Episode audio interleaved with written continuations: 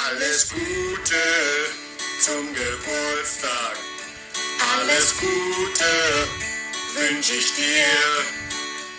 Alles Gute zum Geburtstag. Alles Gute wünsche ich dir.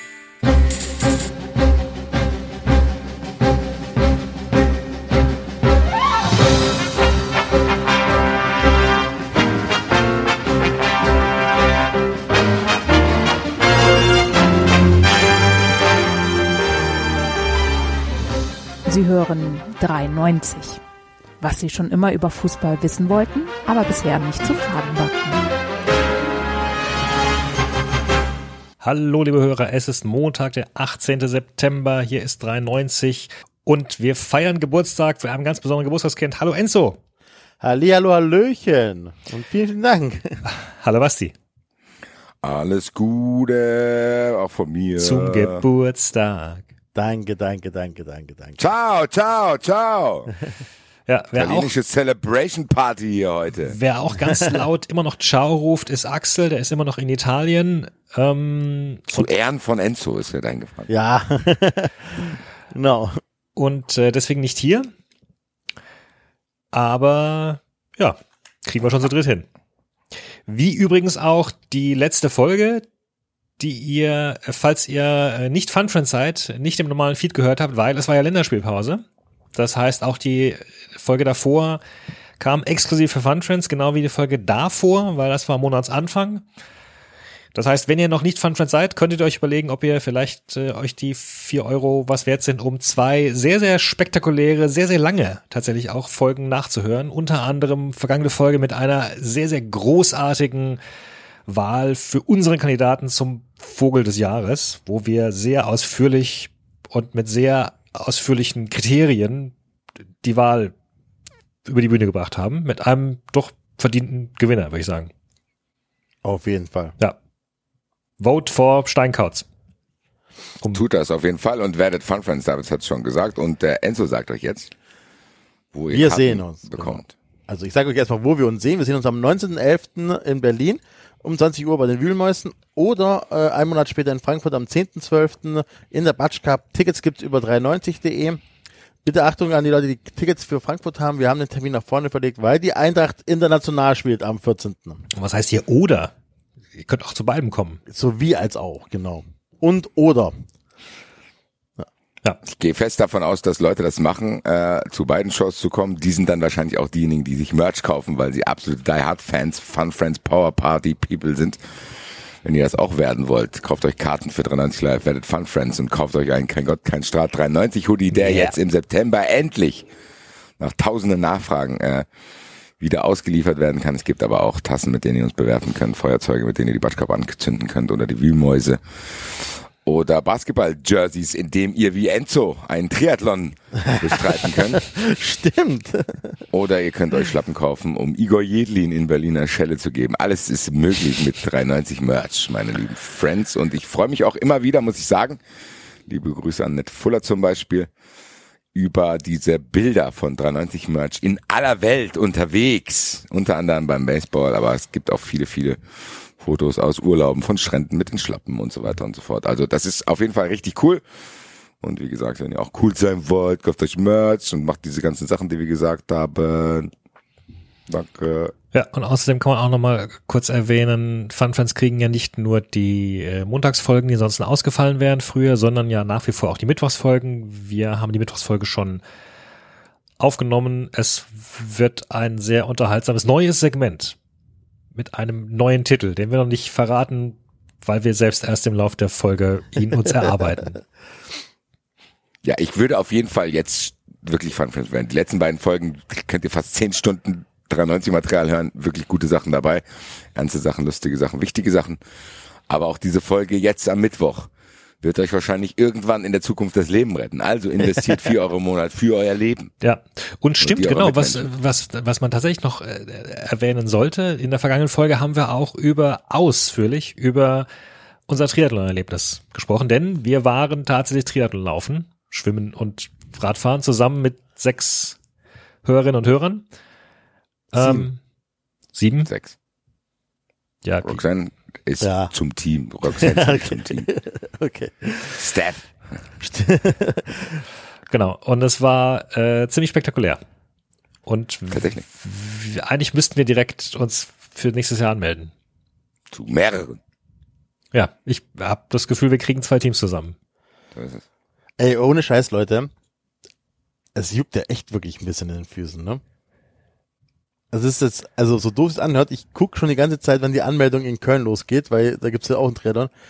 Das, ich bin angefixt. Ich hasse mich dafür, aber ich bin angefixt. Wie Anmeldung in Ich Köln. aber auch, aber das ist wahrscheinlich diese Verklärung. So, wenn ich dann wieder da drin bin, ist mir wieder langweilig. genau. genau das. Ja, aber wir werden auf jeden Fall nächstes Jahr teilnehmen äh, und dann auch wieder rechtzeitig äh, Bescheid sagen, dass wir es machen, dann es wieder lange vergessen und dann kurzfristig euch wieder aufrufen. Also ich habe also ich hab tatsächlich das Gefühl, wir sollten diesmal einfach das, vielleicht sollten wir es jetzt wirklich die nächsten Wochen einfach machen und dann im Vorfeld halt zahlen. Und zwar zahlt dann auch jeder Hörer, jede Hörerin, die sich anmeldet. Und dann haben wir nämlich auch dieses Gehöns nicht mit, oh Gott, wie viel sind wir am Tag und kommen die oder kommen die nicht, weil dann ist vorher gezahlt und eingeloggt. Dann kann man die immer noch austauschen. Das geht ja noch. Ja, Ähm, gut, gut. wir könnten uns die Schwimmbahn aussuchen, wenn wir jetzt noch schnell. Bahn 1, Alter. Bahn 1. Ja, wir, haben Wann ist das denn? Äh, ich hatte es gepostet, Moment, ich glaube 1. September. Das ist gut. 10, Ja, in Darmstadt oder in Frankfurt? 2024. Äh, ich habe Darmstadt geschaut wieder. Warum?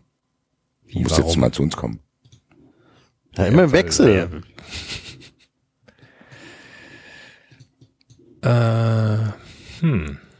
Ich glaube, das war nur eine E-Mail, die alle bekommen haben, die, ähm, die teilgenommen haben. Da, die E-Mail haben wir doch auch, oder nicht? Ja, ja, ihr habt die alle. Ich muss jetzt nur allerdings die, Moment, äh, Ich habe in meinem Leben noch keine E-Mail bekommen. die Dreckschwein. Dreckschwein. Und, äh, Oh, in, Köln geht die Welt unter. Freunde, hier geht's. Danke, Mailing. Ah, da. Ähm, genau, Pri Pri Priori Priority-Zugang für die Anmeldung. am 1.9. Die reguläre Anmeldung öffnet am 24.9. Und wann ist Frankfurt? Das steht hier nicht, weil das ja die, äh, weil das die E-Mail an Darmstadt ist. Da müssten wir noch eine Woche warten dann. Ah ja, also ich bin, also ich schreibe mir jetzt mal 1.9. Ich schreibe mir schon mal auf. In meinen Kalender. 90 Triathlon Darmstadt. Stefan, So, wenn du das hörst, ne, ich bin am Triathlon, ich brauche das Fahrrad noch. So, wann müssen wir uns dann da anmelden? 24.9. hast du gesagt. Na, am 24.9. Geht, geht, geht die reguläre Anmeldung. Wobei das ist So, ja. dann machen wir es doch so, dass wir in der Sendung am Das wäre nächste Woche wäre schon der 25. Dann müssen wir. ja, ja, gut, mein Gott. Also die, Ja, aber warte mal, bin ich nicht, weil ich bin nämlich jetzt wahrscheinlich eine Folge oder zwei nicht drin. Hier machen wir es, am 9.10. machen wir Anmeldung. Triathlon. Schreibe ich auf, vergesse ich nicht. Freunde. Gut, gut. dann- Und Axel hat auch schon gesagt, er ist dabei. so ist es. Ja. Geil, geil, geil, geil. Hab ich Ja gut, ähm, wollen wir loslegen? Ja. Wie die Feuerwehr. Mit? Äh, der DFB hat sich entschieden. Aber nicht für einen Trainer. Und ich bin positiv überrascht. Muss ich Ja, sagen. ich sag's mal so, wenn eine Entscheidung dazu führt, dass Rummeniger und Minzlaff sie schlecht finden, kann, kann sie eigentlich nur gut sein. Es ist tatsächlich simple Mathematik, lieber David. Holt mal die Hörer ab. Ja, der DFB hat einen neuen Sportdirektor äh, gefunden, der Chef von Rudi Völler, richtig? quasi jetzt der neue Oliver Bierhoff ist. Rudi Völler war ja so eine kurzfristige Geschichte. Ich glaube, der bleibt auch jetzt erstmal, aber der ist wahrscheinlich eher für die A-Nationalmannschaft verantwortlich, Rudi Völler und äh, Andreas Rettich ist jetzt derjenige, der den Hauptblick auf alles irgendwie wirft und quasi auch langfristiger als Rudi Völler arbeiten soll und dem DFB ein neues Gesicht geben soll. Und ich sage es mal so. Es wird mit Sicherheit Kritikpunkte an diesem Herren geben, aber David hat schon das Wichtigste gesagt. Wo Minzlaff und Rummenigge keinen Bock drauf haben, habe ich erstmal Bock drauf. Die ersten beiden Aussagen, die ich von ihm gehört habe, sind viel, viel kräftiger, als dass Rudi Völler nicht gendern will. Er hat gesagt, äh, wenn Investoren, dann müssen sie sich ganz klar an die Regeln halten und 50 plus 1 bleibt. Das sind auf jeden Fall Aussagen, wo ich sagen würde, es gibt schlimmere, die man hätte erwarten können von jemanden, die von Rummenigge und Minzlaff ausgewählt werden. Also von daher ist, glaube ich, Andreas Rettich bei aller Kritik, die wahrscheinlich dann Axel auch irgendwie äußern würde, aufgrund seiner letzten Station, trotzdem für mich immer noch im Verhältnis zu allen anderen einer der Guten. Und ich muss sagen, ich war positiv überrascht, als ich äh, morgens von dieser Personalie erfahren habe, weil er, glaube ich, schon zumindest ein Gespür hat, was man in Sachen Fans und Außendarstellung macht und was man nicht macht, gerade was irgendwelche Haltungen betrifft. Also ich habe ihn zwei, dreimal kennengelernt, wenn er mit seinem Rucksack immer auf verschiedenen Veranstaltungen unterwegs war. Man kann ihm schwer zuhören, weil er sehr viel, sehr merkwürdig redet, aber es ist trotzdem, glaube ich, im Kern einigermaßen guter Typ. Mhm. So gut wie man halt sein kann, wenn man lange in diesem Business arbeitet, aber äh, überraschend auf jeden Fall. Also bei der Taskforce hätte ich als allerletztes diese Entscheidung äh, befürchtet und deswegen bin ich positiv überrascht und freue mich auch, dass man endlich hier mal positiv über den DFB reden kann. Ja, also meine Hoffnung wäre auch, dass es jemand ist, der Fußballfans mitdenkt und bei Fußballfans nicht nur an Menschen denkt, die Team Nationalmannschaft sind. Und ja, also jemand, der den Betrieb bei Freiburg, St. Pauli und Köln von innen gesehen hat. Man, allein das, ne, dass das jetzt nicht jemand ist, der wieder aus irgendwelchen Bayern, sonst was Dunstkreisen kommt. Oder aus, ja, hier, äh, da diese Hansi Flick, Jogi Löw Connection ja, da. Ja, sowas, ja. Also ich, ja, ich bin auch erstmal positiv gestimmt, einfach. Ja, man, Ja. Hat, Ich hat glaube, der hat auch, ja. ja, nee, also. Ja, der hat ja auch ein paar Sachen gesagt, wo wirklich auch schon im Vorfeld, wo du denkst, okay, ich glaube, der hat, der hat ab und zu mal eine 93-Folge gehört. So, da sind ja so ein paar Punkte, so sagt so, hier müssen die Eintrittskarten so teuer sein, müssen die Trikots so teuer sein. Das sind so kleine, kleine Schritte, die du auf die Leute zumachst. Ähm, Wenn es die Tickets plötzlich für weniger Geld gibt, dann kaufen die Leute sich die einfach auch eher so, ne? Ähm, wenn das Trikot ähm, weniger kostet, verschenkst du das eher zum Geburtstag an deine Kinder. Ähm, wenn er vielleicht die Anschlusszeiten vielleicht nochmal ein bisschen kinderfreundlicher macht, weil ich habe jetzt hier das ähm, Länderspiel Deutschland gegen Frankreich, da durfte, war das das Samstagspiel? Ja, ne? Sie haben Samstag gespielt gegen Frankreich, die Deutschen.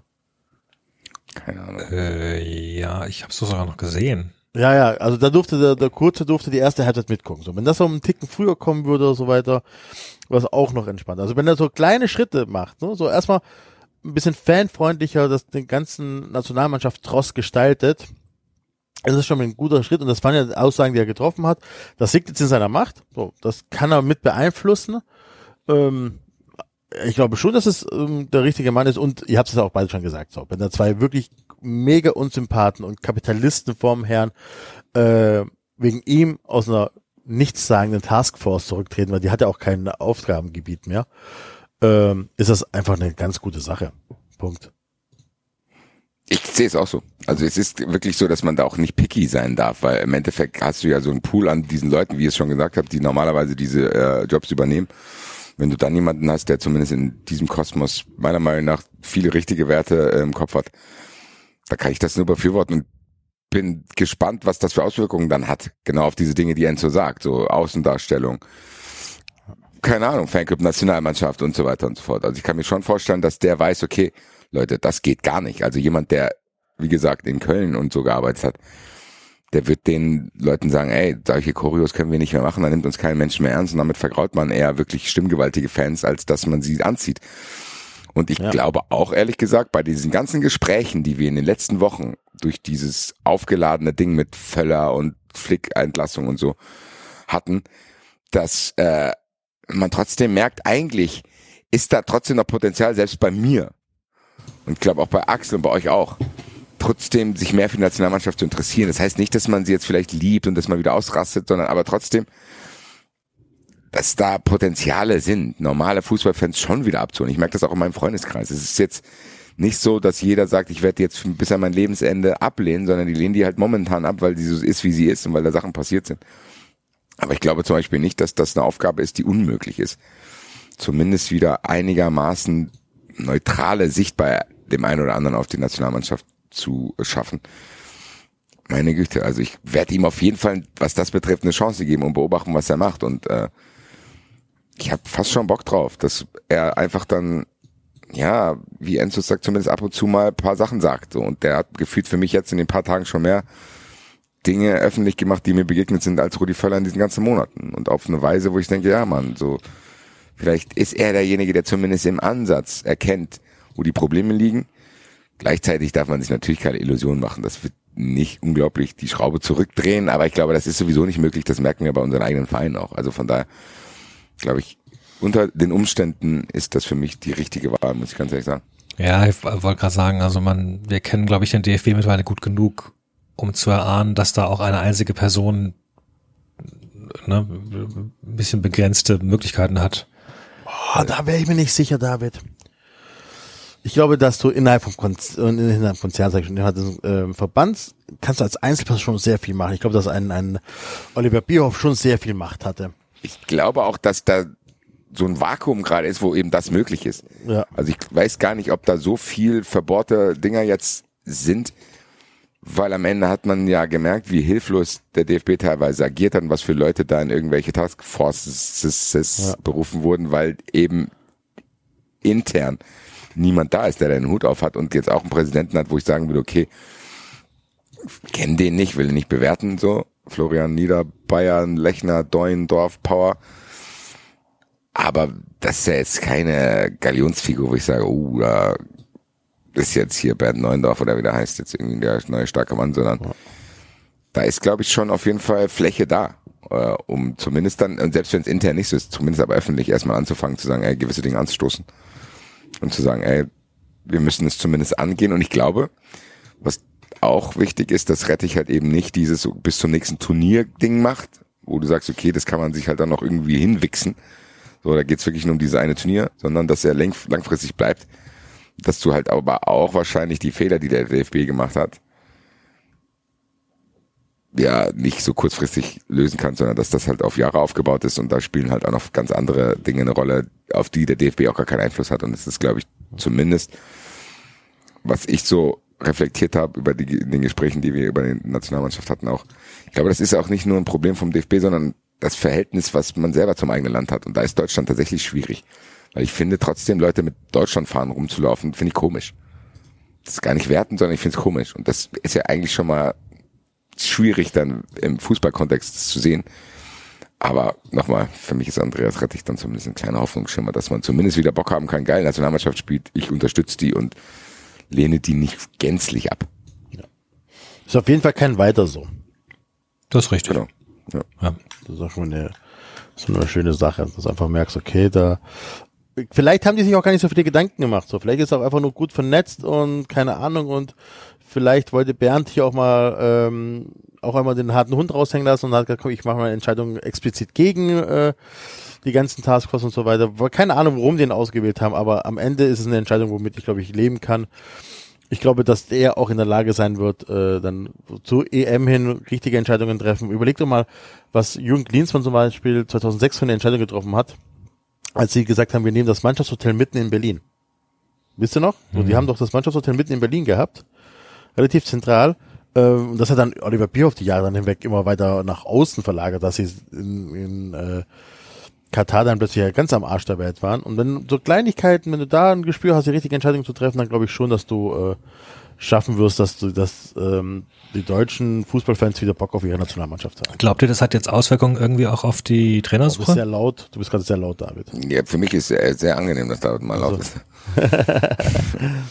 äh, ich glaube ehrlich gesagt nicht. So wie ich es verstanden habe, ist er eher wirklich strukturell jetzt tätig und nicht kurzfristig, sondern Rudi Völler bleibt, glaube ich. Und ich glaube, dass er den Trainer auswählen wird. Und so wie ich es jetzt vernommen habe, wird es auch ziemlich sicher Nagelsmann. Weil was man so hört, ist das Einzige, was noch verhindert, dass das schon bekannt gegeben wurde, dass der DFB ihm vier Millionen bietet, er aber bei Bayern sieben Millionen verdient und von Bayern eine Abfindung will und Bayern aber nicht versteht, warum die das machen müssen. Okay. Das heißt, die Taskforce ist jetzt Rudi Völler und Watzke. Ich weiß nicht mehr, ob es jetzt eine Taskforce ist, sondern das sind wahrscheinlich jetzt einfach, ist Watzke nicht Vizepräsident? Naja, aber Ja. die, die, die, diese Taskforce äh, bestand ja aus Völler, Watzke, Minzlaff und Rummenigge. Ja, aber ich glaube, Minzlaff Und und, Oliver Rummenigge Kahn, zum Beispiel waren ja, aber waren noch externe, oder? Ja, aber die durften dann trotzdem mitentscheiden.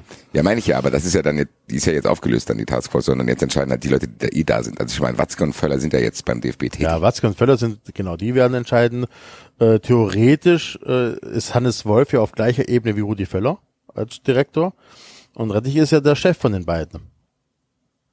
Deswegen, ähm, keine Ahnung, wie die das auftauchen. Aber ähm, Nagelsmann, oh, also, boah, Leute, wenn, wenn rauskommt, dass Nagelsmann den Job nicht machen wollte, weil er zu viel Kohle vom DFB haben wollte, dann hat er aber, dann, dann verbessert sich sein Standing, aber in Deutschland glaube ich nicht. Ja, aber das ist ja schon draußen. Also das kam jetzt auch nicht aus Ja, aber wenn er jetzt wirklich, wenn das jetzt durchzieht und den Job nicht annimmt, so, weil die Kohle nicht passt, dann ist das, glaube ich, äh, für Standing echt schwierig. Ich glaube, das ist so. Also in Ita ich sag mal, äh, in Italien würde man dir das nicht verzeihen, wenn du sagst, nee, äh, der, die Nationalmannschaft zahlt mir nicht genug, deswegen übernehme ich den Posten nicht. Ich fand's auch komisch, muss ich sagen. Äh, Wobei ich aber auch hier aus komfortabler Situation sprechen kann. Also wenn ich jetzt einfach irgendwie morgen entscheiden müsste, geil, ich mache XY, verdiene aber dadurch drei Millionen Euro weniger im Jahr, als ich aktuell bekomme. Ich glaube, das sagt sich leichter dahin, als das dann wirklich zu machen. Weil das können wir vielleicht dann auf unserem Bereich runterrechnen. Ja, so. Das ist dann schon so, ja, das ist, Wobei, das ist schon jetzt nicht ganz, aber fast eine Halbierung. So, wenn jetzt morgen irgendeiner zu dir sagt, ey, ich habe einen geilen Job für dich und verdienst nur noch die Hälfte. ja, es ist zumindest legitim zu sagen, ey Leute, ich habe hier noch vier, fünf Jahre Vertrag, ihr wolltet mir sieben Millionen Euro im Jahr zahlen. Und ich nehme, wenn ich jetzt hier das annehme, dann könnt ihr zumindest äh, ja, mich entschädigen, wobei Nagelsmann halt auch bedenken muss, dass wenn er diese sieben Millionen jetzt bis Vertragsende kassiert, er bis dahin auch gar nichts mehr macht. Ich finde auch vor allen Dingen, es gibt auch gewisse Gehaltsgrößen und ja, ich kann mich da schwer reindenken, weil ich verdiene keine Millionen, aber es gibt schon Noch auch, nicht, David, noch nicht. Werdet Fun Friends, Alter. es gibt schon auch gewisse Gehaltsgrößen, da kann man auch mal, also da ist eine Halbierung halt auch was anderes Klar. als in anderen Gehaltsgrößen so. Und dann ist ja vielleicht auch, weiß ich nicht, und dann ist es eben auch ein Job mit Prestige und, und dann spielen da vielleicht noch ein paar andere Faktoren mit rein als nur das Gehalt. Oder Nagelsmann hat einfach gesagt, nee Leute, ihr zahlt mir nicht genug, ich will den Job nicht. Und eigentlich meinte er, nee Leute, ich bin doch nicht doof und mach den Job. Das ist seine Ausrede. Ja, aber dann ist die Ausrede ungeschickt, wie du sagst, Enzo, weil dann Ja, bleibt ja das hängen. Gut, am Ende, es ist jetzt auch nicht von ihm gekommen, sondern es kam, glaube ich, aus dem Kicker-Umfeld, äh, wo ich halt trotzdem denke, okay, ich weiß nicht, ob die sowas rausblasen, wenn da gar nichts dran ist. Das bei aller Kritik traue ich dem Kicker, Kicker dann doch nicht zu, aber am Ende habe ich auch aus den Quellen, die ich so habe, hier, ich meine, der DFB ist in Frankfurt und man hört ja so viel, ist das schon die A-Level-Lösung, also so wie ich es verstanden habe. Und die sind auf jeden Fall in Gesprächen. Und die wahrscheinlichste Lösung ist Nagelsmann. Ich meine, Enzo, wir haben letzte Woche Wettbrötchen gemacht, er ist auch bei den Buchmachern der absolute Favorit. Das wird ja nicht alles unglaublich weit hergeholt sein. Und die Frage, die ich mir stelle, was ist, wenn Nagelsmann jetzt da ist? Was passiert dann? Was macht das mit der Mannschaft? Was macht das mit mir? Was macht das mit euch? Ich bin da ehrlich gesagt noch skeptisch, weil ich halt nicht einschätzen kann, wie er sich präsentiert und ob er auch nicht da auf eine Mannschaft trifft, wo viele, viele Spieler sind, die auch in der Mannschaft gespielt haben, die er eben nicht in den Griff bekommen hat. Ja, also wir hatten das ja letzte Woche schon relativ ausführlich besprochen und ich bei mir hat sich da nicht so viel geändert. Ich würde immer noch sagen, naja, als ich gehört hatte, es wird Rudi Völler, hätte ich, habe ich nach, was ich laut gerufen, ja dann, dann doch eher, die hätten Nagelsmann nehmen können, warum nehmen sie Völler?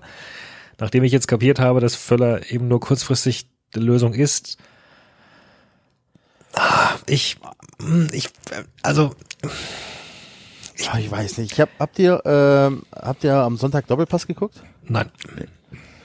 Ähm, oh, ich weiß nicht, wie sie hieß. Äh, da war, die war, glaube ich, Co-Trainerin oder Trainerin bei ähm, Fortuna Köln.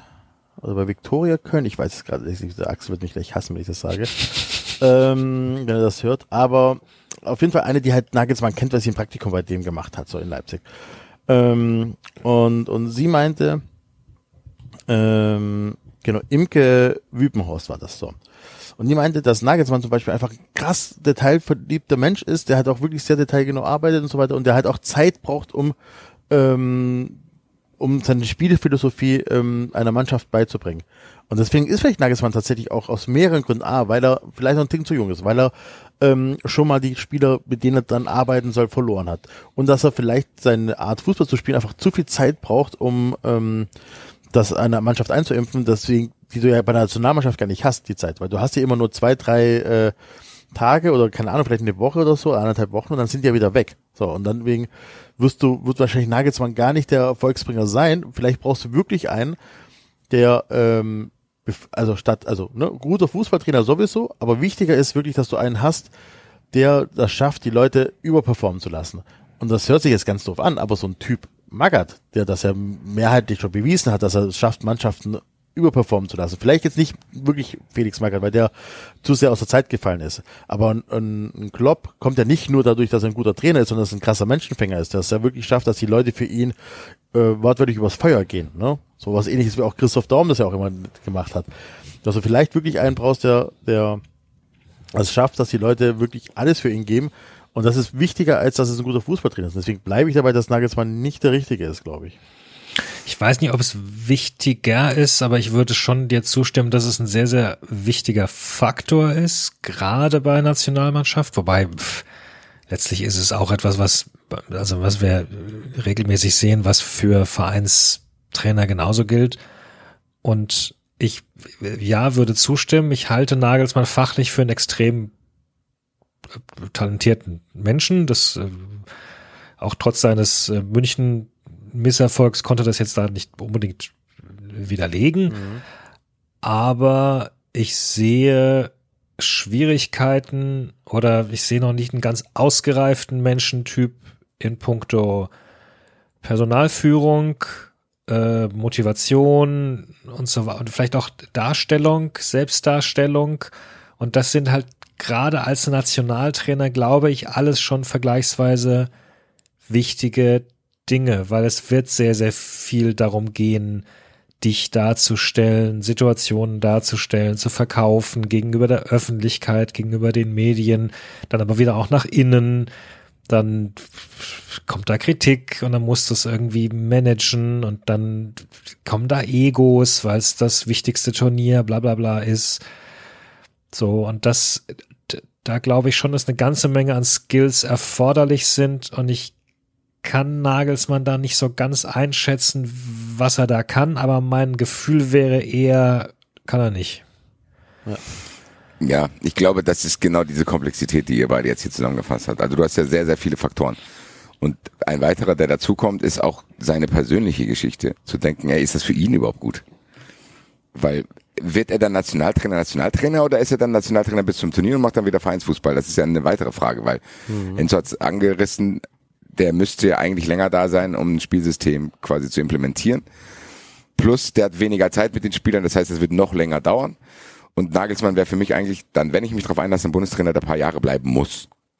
Und der eben nicht diese Kurzfristigkeit hat, weil vielleicht der Fußball ein bisschen komplex ist, weil vielleicht die Zeit jetzt nicht ausreicht und weil vielleicht er auch, ja, auch wenn er das vielleicht spannend findet, trotzdem erstmal genau diese Sachen lernen sollte, die David angesprochen hat. Und das ja. schaffst du nicht, unter so einem Brennglas, weil er eigentlich, glaube ich, trotzdem erstmal bei einer Zeit reflektieren muss, dann muss er sich persönlich weiterentwickeln und dann muss er auch, ja, ein Team haben.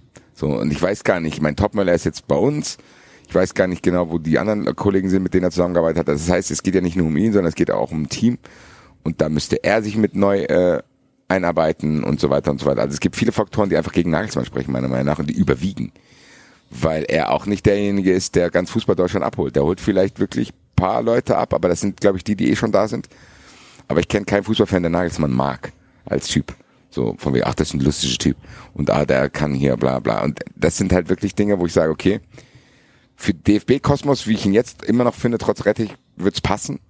Die Sprüche, ich glaube auch, der würde sich mit Thomas Müller weiterhin gut verstehen und äh, ich glaube auch, das würde gut ankommen. Ich meine, uns jetzt mal rausgerechnet, das würde gut ankommen. Ich glaube schon, dass Nagelsmann wenn du zwei, drei gute Ergebnisse hast und die Springerpresse hinter dir hast, auch direkt irgendwie so ein Liebling werden könnte mit seinen Eichhörnchen grinsen und mit seinen in Anführungszeichen, wirklich mit großen, großen Anführungszeichen, lustigen Sprüchen.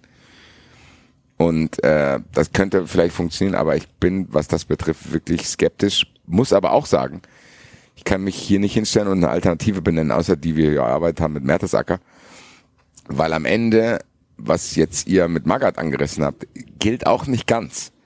Weil es ist trotzdem nicht ganz kurzfristig. Das ist nicht drei Spieltage vor Schluss Klassenerhalt, sondern das ist trotzdem noch erst im nächsten Sommer. Und ich weiß nicht, ob sich zum Beispiel da Magath trägt, weil Magath ist für mich eher wie so ein, du probierst jetzt halt irgendwie mit einem Gerät die Tür aufzurammen, kann funktionieren, weil du halt so einen Oldschool Rambock hast. Aber wenn es da nicht funktioniert, kann es halt auch sein, dass die Tür dann einfach kaputt ist. Ja, ich meine aber auch Magath äh, Anfang der 2000er. So, ne, der mit dem VfB, der es geschafft hat, den VfB überperformen zu lassen, der es geschafft hat, mit Wolfsburg Meister zu werden. So, ähm, den Magath Ja, aber gibt's, ja. gibt's, gibt's sowas überhaupt noch? Also ist überhaupt noch möglich? Kann man heute noch so mit Menschen umgehen? Ich glaube nicht. Ja, aber schon, nein, nein. Ja, gut, dann müsste man auf die heutige Zeit übertragen. So, aber das, was mir darum geht, ist ja wirklich, dass du, dass der, ein- der war ja, also war ein guter Fußballtrainer, aber ich glaube, dass er halt einfach nochmal ein besserer Motivator war. So, das meine ich damit nur. Musst du natürlich übertragen auf die heutige Zeit. Funktioniert natürlich nicht mehr so wie jetzt, äh, wie damals. Klar, Ich wollte gerade sagen, weil Motivator, Motivator alleine nützt dann auch nix. Also das, ich meine, ich ehrlich gesagt, diese Sache, dass übers Wochenende dann Kunz ins Spiel kam, weil er angeblich in der Türkei entlassen worden ist. Jetzt gibt's ja wieder Meldungen, dass er doch nicht entlassen worden ist. So schlecht finde ich die Idee gar nicht. Ich meine, der hat nachweislich Erfolg gehabt mit, äh, Ja, ich- mit den ja. Jugendmannschaften und hat Nationaltrainererfahrung. Klar ist das jetzt kein Name, der irgendwie elektrisiert, aber ich, ja, also ich finde, er wirkt auf mich jemand, der wie jemand, der der Teams managen kann. Ja, da muss ich passen, was eine Meinung betrifft, ehrlich gesagt, weil erster Gedanke war gut, vielleicht geht es mit jungen Spielern, weil er halt dafür ein Gefühl hat, so ähnlich wie bei Bauhaus Rubasch. Genau. Aber ich kann auch das Gegenteil nicht beweisen. Also ich kann auch nicht, es kann auch mit, mit älteren Spielern funktionieren. Mein Gefühl ist tatsächlich eher, dass es so eine Lösung bräuchte, die für die Mannschaft so ein bisschen viel gut ist, so wie, ich glaube, Mertesacker zum Beispiel, bleiben wir jetzt mal dabei, weil ich finde es echt eine überragende Lösung, die Enzo da äh, ins Spiel geworfen hat. Weil für mich wäre er ein Typ, wo ich mir vorstellen kann, der kann mit der Mannschaft umgehen. Der kann dieses Gefühl schaffen, dass die Spieler sich nicht mehr untereinander abfacken, weil er weiß, wie Mannschaften funktionieren. Der hat in verschiedensten Mannschaften gespielt, in schlechten, mittleren und guten. Der ist offensichtlich nicht auf den Mund gefallen und ich traue ihm auch zu, dass er strukturell arbeiten kann und dass er jemand ist, der das als Projekt sieht, dass du halt, wer weiß, was danach ist, aber man kann es ja ausprobieren. Man kann sagen, ey, du machst es jetzt bis dahin, du probierst die Gruppe wieder zu vereinen, was glaube ich das Wichtigste sein wird. Weil dass das alles gute Fußballer sind, ist meiner Meinung nach unbestritten, auch wenn Leute was anderes behaupten. Ich glaube, dass es gutes Spielermaterial ist. Ich glaube, die sind auch alle taktisch gut ausgebildet bei den verschiedenen Trainern, die sie haben. Ich glaube auch, dass Löw und Flick taktisch gesehen gar nicht so schlimm sind als dass ich sagen würde, Gott, da muss alles umgekrempelt werden, sondern ich glaube, du musst erstmal wieder so ein Gruppengefühl schaffen, was authentisch ist und was nicht irgendwie über Graugänse funktioniert und auch bisschen moderner ist. Also ich glaube schon, dass es gut ist, dass Mertesacker vom Alter her näher an der Mannschaft dran wäre, dass er den einen oder anderen Spieler kennen würde, dass er einen guten Draht hätte, um vielleicht Strömungen zu erkennen, die quasi momentan verhindern, dass das irgendwie auch so ein Vibe innerhalb der Mannschaft ist den Rudi Völler ja trotzdem auch in Ansätzen gegen Frankreich rausgekitzelt hat. Ich meine, diese Mannschaft hat ja gekämpft und wie Henrys gespielt hat, war ja geil. So und ich traue Merzacker das zu. Und wenn du es vielleicht mit Völler und Merzacker zusammen machst, äh, dann ist es vielleicht, wie gesagt, bis nächsten Sommer ist es dann einfach so, weil ich würde hier sagen, wir sind über den Punkt, eine langfristige Lösung zu finden, sind wir meiner Meinung nach schon hinaus. Ich finde, Enzo hat es gut beschrieben mit Nagelsmann. Dass ich weiß nicht, ob du in neun Monaten das Spielsystem umkrempeln kannst und das ist meiner Meinung nach Nagelsmanns größte Stärke. Der hat meiner Meinung nach ausschließlich Stärken, was der Fußball selbst betrifft, aber die anderen noch nicht, weil er sich wahrscheinlich da noch entwickeln muss. Ja. Deswegen bräuchtest du jetzt wahrscheinlich jemanden, der genau einfach von allem ein bisschen hat, weil die Struktur vielleicht schon da ist und du musst dann bis zum nächsten Sommer durchkommen, Euphorie entfachen, das Team irgendwie motivieren, gucken, dass du die Strukturen, die da sind, irgendwie an kleinen Stellen verbesserst und dann nach dem Turnier gucken kannst, okay, finden wir jetzt einen Trainer, wo wir uns vorstellen können, dass der auch zehn Jahre bleibt, weil ich das bei Löw schon gut fand, dass du einen Trainer hast, der mindestens mal drei Turniere macht, weil du hast die Spieler nicht oft, es entwickeln sich auch immer Spieler, du musst trotzdem immer auch auf die Vereine hoffen, dass sie die Spieler gut ausbilden, bist auch vielleicht auf die eigenen U-Mannschaften angewiesen, dass der ganze Verband irgendwas besser macht und dann kannst du vielleicht irgendwann so eine Idee entwickeln, wie es meiner Meinung nach bei Löw auch war. So bei allen Ups und Downs, bei allem Generve, das war schon hingearbeitet auf diesen Erfolg. Ja. So und das kannst du meiner Meinung nach erst aber nach dem Turnier machen. Deswegen find, fällt für mich Nagelsmann flach eigentlich. Weil ich sehe ihn nicht als kurzfristigen Trainer, sondern ich sehe, dass er eine komplexe Idee vom Fußball hat, die gut ist. Und dass wenn die mal drin ist, dass das gut werden kann. Vielleicht hat auch Bayern nicht genug Geduld gehabt, was das betrifft. Muss man auch sagen. Vielleicht hätten die einfach drauf scheißen sollen, dass irgendeiner den nicht cool fand, sagen müssen, nein, das ist hier unser Trainer, ihr hört jetzt auf den und wenn nicht, seid ihr halt weg. Du kannst dem Trainer ja auch eine indirekte Autorität geben, indem du einfach hinter ihm stehst Das ist richtig, ja. und sagen kannst, nee, Digga, wenn du dich jetzt hier noch einmal beschwerst, dann verkaufen wir dich und holen einen Spieler, der Bock drauf hat, das zu lernen, was er hier vorgibt. So.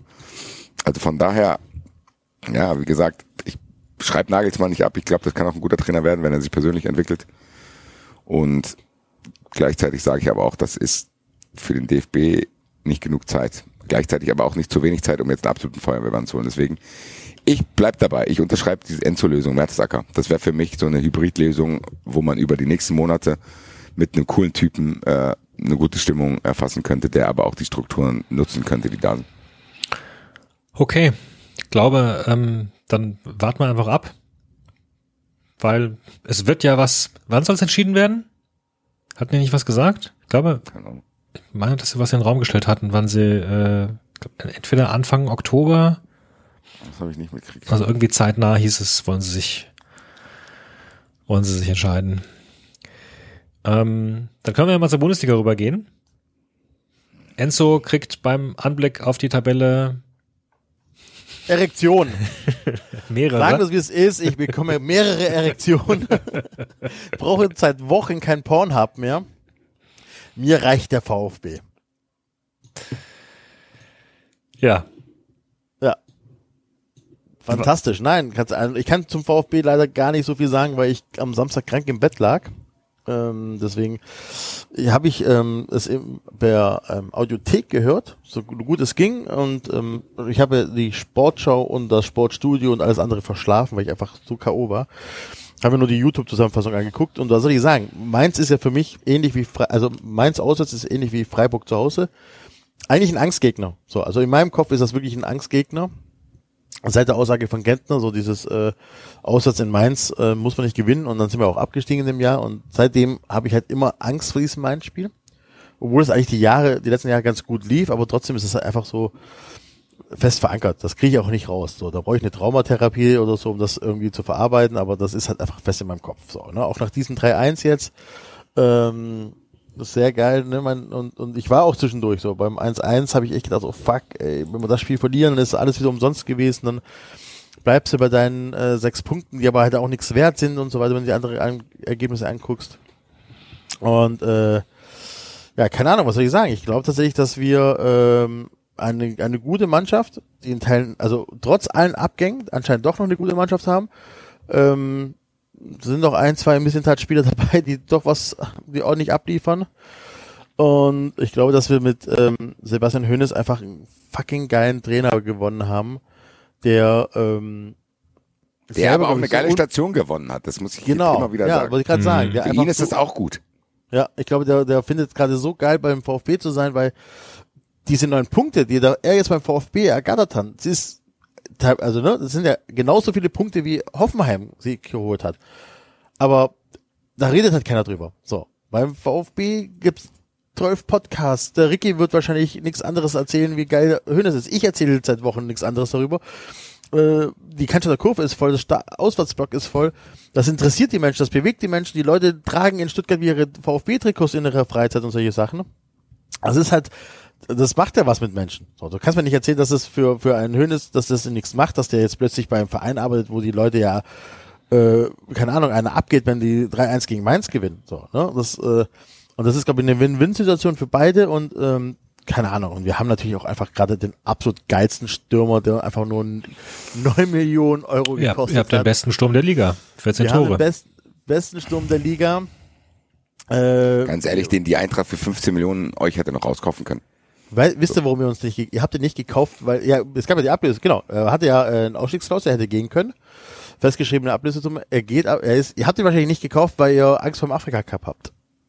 Ja, oder weil er zu verletzungsanfällig war in der Vergangenheit. Aber ich sag dir ganz Auch ehrlich, Thema, er Thema Erektion ist bei Girassi tatsächlich so. Ich krieg auch Erektionen bei dem, wenn ich den sehe. Leider kann ich mich, was den betrifft, den nur selber anfassen, als statt selber mit ihm zu schlafen. So, also, das ist eine sehr passive Erektion, die ich habe, die schon ein bisschen Spanner-Vibes hat, ehrlich gesagt. Aber Alles diese Tore, ganz ehrlich, das dritte Tor willst du mich verarschen, Alter. Wie der sich den selber auf den Kopf lupft, Alter. Wie asozial, ey. Ach du liebe Zeit. Das ist so Und geil. auch diesen Direkt Vibe drehen, und ey. diesen Drive, den der im Dribbling hat und dann trotzdem ganz geschmeidig diese Dinger da rein schnubbelt oder guckt, dass hier in dem kurzen Winkel trotzdem noch ein Platz ist. Ganz ehrlich, wie geil ist bitte dieser Stürmer? Und bei mir ist natürlich dann auch noch ein Riesenvakuum, weil ich habe gar keinen.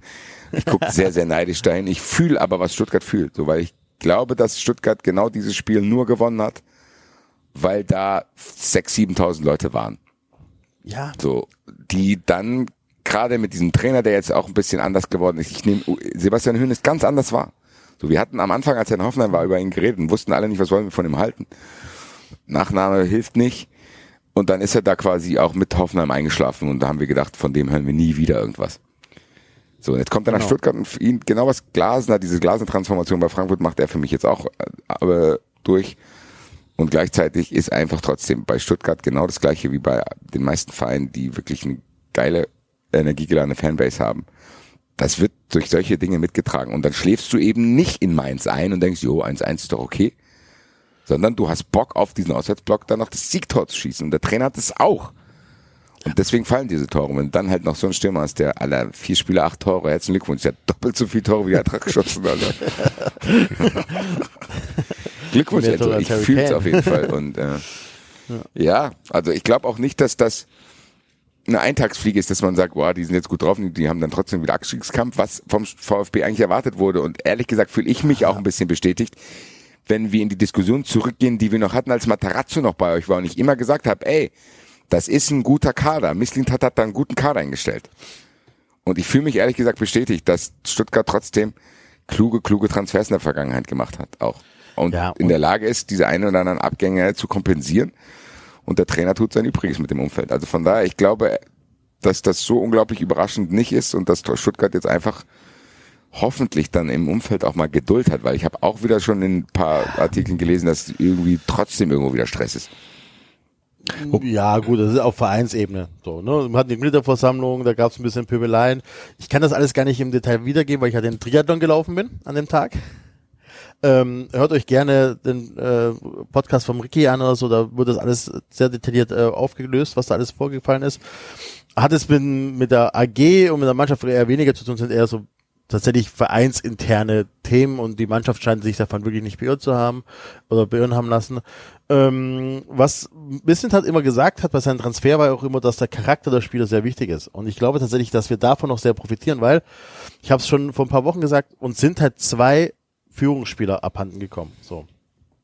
Äh, mit äh, mit Ento und äh, Mauropanos sind halt zwei Spieler gegangen, die wirklich wichtig für, für äh, also ne, für die Achse waren, die waren Stabilisatoren und so weiter.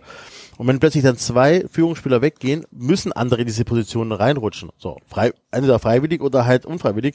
Und ich glaube, dass es wirklich, ähm, dass Anton zum Beispiel, Kreasier das auch einfach das wirklich angenommen haben und gesagt hat, so, ja, hier, ich nehme diese Position an, ich nehme diese Verantwortung an und äh, und und ähm, stoße in diese Position vor und äh, lebe das auch. Und ich glaube tatsächlich, dass es für ein VfB, dass du davon profitierst, dass wir Spieler haben, die jetzt auch bereit sind, einfach den nächsten Schritt zu machen. So, weil das hätten ja auch die Spieler hätten auch sagen können, oh, was, kein Bock mehr, jetzt sind die zwei Besten gegangen und jetzt soll ich hier irgendwie den Scheißer noch machen. Nee. Und sich haben hängen nass, äh, häng, hätten sich hängen lassen können oder so. Machen sie nicht so, ne? Also alle machen diesen extra Schritt mehr, alle haben Bock drauf, den extra Meter zu machen für einen Mitspieler. Mega geil. Also ich bin tatsächlich gerade äh, von der Mannschaft wirklich begeistert. Natürlich wird jetzt wieder angefangen mit so, ja, aber das ist ja, äh, das sind ja keine Mistintat-Spieler mehr, sondern sind äh, vom Nachfolger, bla bla bla scheißegal. So, ich genieße den Augenblick. So, ich versuche diesen Augenblick zu genießen. Wir haben neun Punkte. Ich, äh, am Freitag kommt Darmstadt. Wenn alles gut geht, Darmstadt ist gar nicht so einfach. Also haben jetzt Gladbach ja auch ordentlich ähm, gestresst. So, wenn alles gut geht, hast du zwölf Punkte äh, am fünften Spieltag und kannst dir gucken, was der Rest macht. Und das ist schon ein geiles Gefühl, Leute. Also ganz ehrlich, äh, wir werden, wenn, wenn wir Darmstadt schlagen, können wir auf Platz eins übernachten. So, ne? Das ist halt schon das ist geil. So, ne? Das hatten wir schon so, so lange nicht. Klar, wir reden Vor allen von- Dingen unerwartet, oder nicht? Also es war auch trotzdem unerwartet. So erster Spieltag geschenkt. So erster Spieltag äh, wichste da halt äh, 5-0 hin, bis Tabellenführer. Nee, aber auch wegen den mal vor. Personalien. Also ich hatte so Ja. das Gefühl, dass du und auch allgemein in Stuttgart so viele Fragezeichen waren, weil du es gesagt hast, die wird kurz vor Schluss noch der rausgerissen, der rausgerissen, der rausgerissen. also ja, drei Stützen, wo wir gesagt haben, ey, wir haben uns ja noch hier zusammen über das Transferfenster aufgeregt. ja. So, und äh, das ist alles andere als selbstverständlich. Deswegen Respekt, so. Also ich finde Es hat starke 2002 Vibes. So, muss ich ganz ehrlich sagen. Es hat starke 2002 Vibes, wo du eigentlich auch nichts erwartet hast und wo die Mannschaft dann einfach, äh, wo du dann, damals hat man ja wirklich eine Jugendmannschaft, wo die Mannschaft dann einfach so krass performt hat. So, und das, das erinnert mich so ein bisschen daran, ähm, von relativ weit unten dann durchgestartet. Das ist schon, ja, ist einfach geil. Und überleg doch mal, Leute, wir, wir spielen gegen Darmstadt. Und da ist es jetzt nicht vermessen vom VfB zu sagen, hey geil, das ist fast ein Pflichtsieg. Dann hast du zwölf Punkte. Ja, 12 von 15 Punkten. Dann muss Bayern oder Leverkusen oder Leipzig müssen dann über erstmal auch wirklich ihre Spiele gewinnen, um uns zu überholen. Das heißt, es reicht nicht, dass sie unentschieden spielen, um uns zu überholen, sondern die müssen ihre Spiele gewinnen. Und das ist einfach fucking geil. So. Wann hatten wir das letzte Mal, dass Bayern gewinnen muss, um uns zu überholen? Ja, bin gespannt. Also im Rückgriff auf das, was wir eben gesagt haben, äh, mit Nationalmannschaft und Trainer und Anforderungsprofil, kann man ja da auch dann vielleicht ein bisschen sehen, was dann ein Trainer offenkundig anrichten kann mit dem richtigen Kader, der ja da war und der dann aber ja, und das der, genau, und aber auch die Langfristigkeit trotzdem, dass wenn irgendwelche Leute bei dir mal gearbeitet haben, du Jahre später auch noch davon profitieren kannst und dabei bleib ich auch. Ja, ja, aber das dann hast du, dann ist äh, Hoeneß offenbar jemand, der das beides, also ne, er hat ja offenbar eine Spielidee und er hat aber offenbar auch eine Möglichkeit, mit den Spielern zu sprechen und die äh, anzuzünden ein bisschen. Also auch das kommt ja aus seinen Interviews ein bisschen raus, dass er da durchaus stark im Gespräch ist und keine Ahnung, Demut predigt, was auch immer, aber gleichzeitig auch durchaus da ein bisschen Feuer entfachen kann. Also das, Und dass er sich einfach eine Kappe aufgesetzt hat, das macht bei dem auch ganz ehrlich gesagt viel aus. Wenn ich überlege, wie der in Hoffenheim ohne Kappe an der Dings stand, mit seinen schütteren Haaren und da so steht, das ist einfach was anderes. Tut mir leid, das ist Kleinigkeiten, aber irgendwie, für mich wirkt er wie ein ganz anderer Trainer. Ist so, wie der auch abgeht und so weiter. Und das, Genau. Ähm, und so, es kommt halt, so doof es anhört, das kommt auch einfach authentischer rüber. So, das ist einfach, wenn du, wenn du auf eine volle Fankurve rennst, kommt das halt einfach anders rüber, als wenn du halt auf 50 Leute zurennst. Ja. Ja, wie gesagt. Wobei Enzo, also, ne, klar, äh, du hast schon recht, auf dem Papier her, natürlich ist Ja, Darmstadt und so weiter, Ja. aber du hast es selbst gesagt, ähm, tatsächlich hat Darmstadt, also das war schon ein bisschen ein Skandal, dieses Spiel, ehrlich gesagt, weil die haben echt die erste Halbzeit dominiert und die hätten da 4-5-0 führen können und dann kommt halt eine, also eine rote Karte, die dann heute laut Entscheidung des Schiedsgerichts auf nur ein Spiel Also ein reduziert wird. Das ist ja quasi Das ein ist ja quasi- Freispruch. Das heißt ja Fehlentscheidung all ja, over. genau. Ne? Das heißt ja, dieses, dieses, das, was wir da, das, diese rote Karte hätte nicht fallen dürfen. So, und das ist, und das hat halt dermaßen das Spiel zerfickt. Und das ist schon bitter, gerade für einen Aufsteiger, der so ein sensationelles Spiel hinlegt und dann klar, bis zu zehnt und dann geht hier die Ordnung flöten und dann, und dann kommt halt Darmstadt, der, der Gladbach da zurück. Puh. Also, ja, ist schon, schon sehr schade drum. Die drei Punkte hätten Darmstadt sehr gut getan, ehrlich gesagt. So, das, äh, das Ich sehe ehrlich gesagt nach diesem 3-3 für Darmstadt gar keine Chance diese Saison. Wirklich nicht. Ich glaube, Darmstadt wird sehr, sehr schnell, sehr, sehr deutlich abgestiegen sein, weil ich das Gefühl habe, bei Darmstadt ist nicht mal diese Aufstiegseuphorie da. So. Also da war irgendwie, Auch nicht in der Stadt oder so? Ich, erstes Spiel war nicht ausverkauft, so mäßig. Und aus Darmstadt hörst du auch irgendwie so von wegen, irgendwie ist da komische Stimmung an gewissen Stellen. Und die sind, ich finde, ich, also ich es wahrnehme, klar, das ist schon weit weg. Also ich bin sehr weit weg von Darmstadt, aber ja, Ich nehme Darmstadt Aber- jetzt nicht ja. als unglaublich euphorisch wahr und dadurch könnten sie dann die eine oder andere spielerische Stimmt. Schwäche irgendwie kaschieren.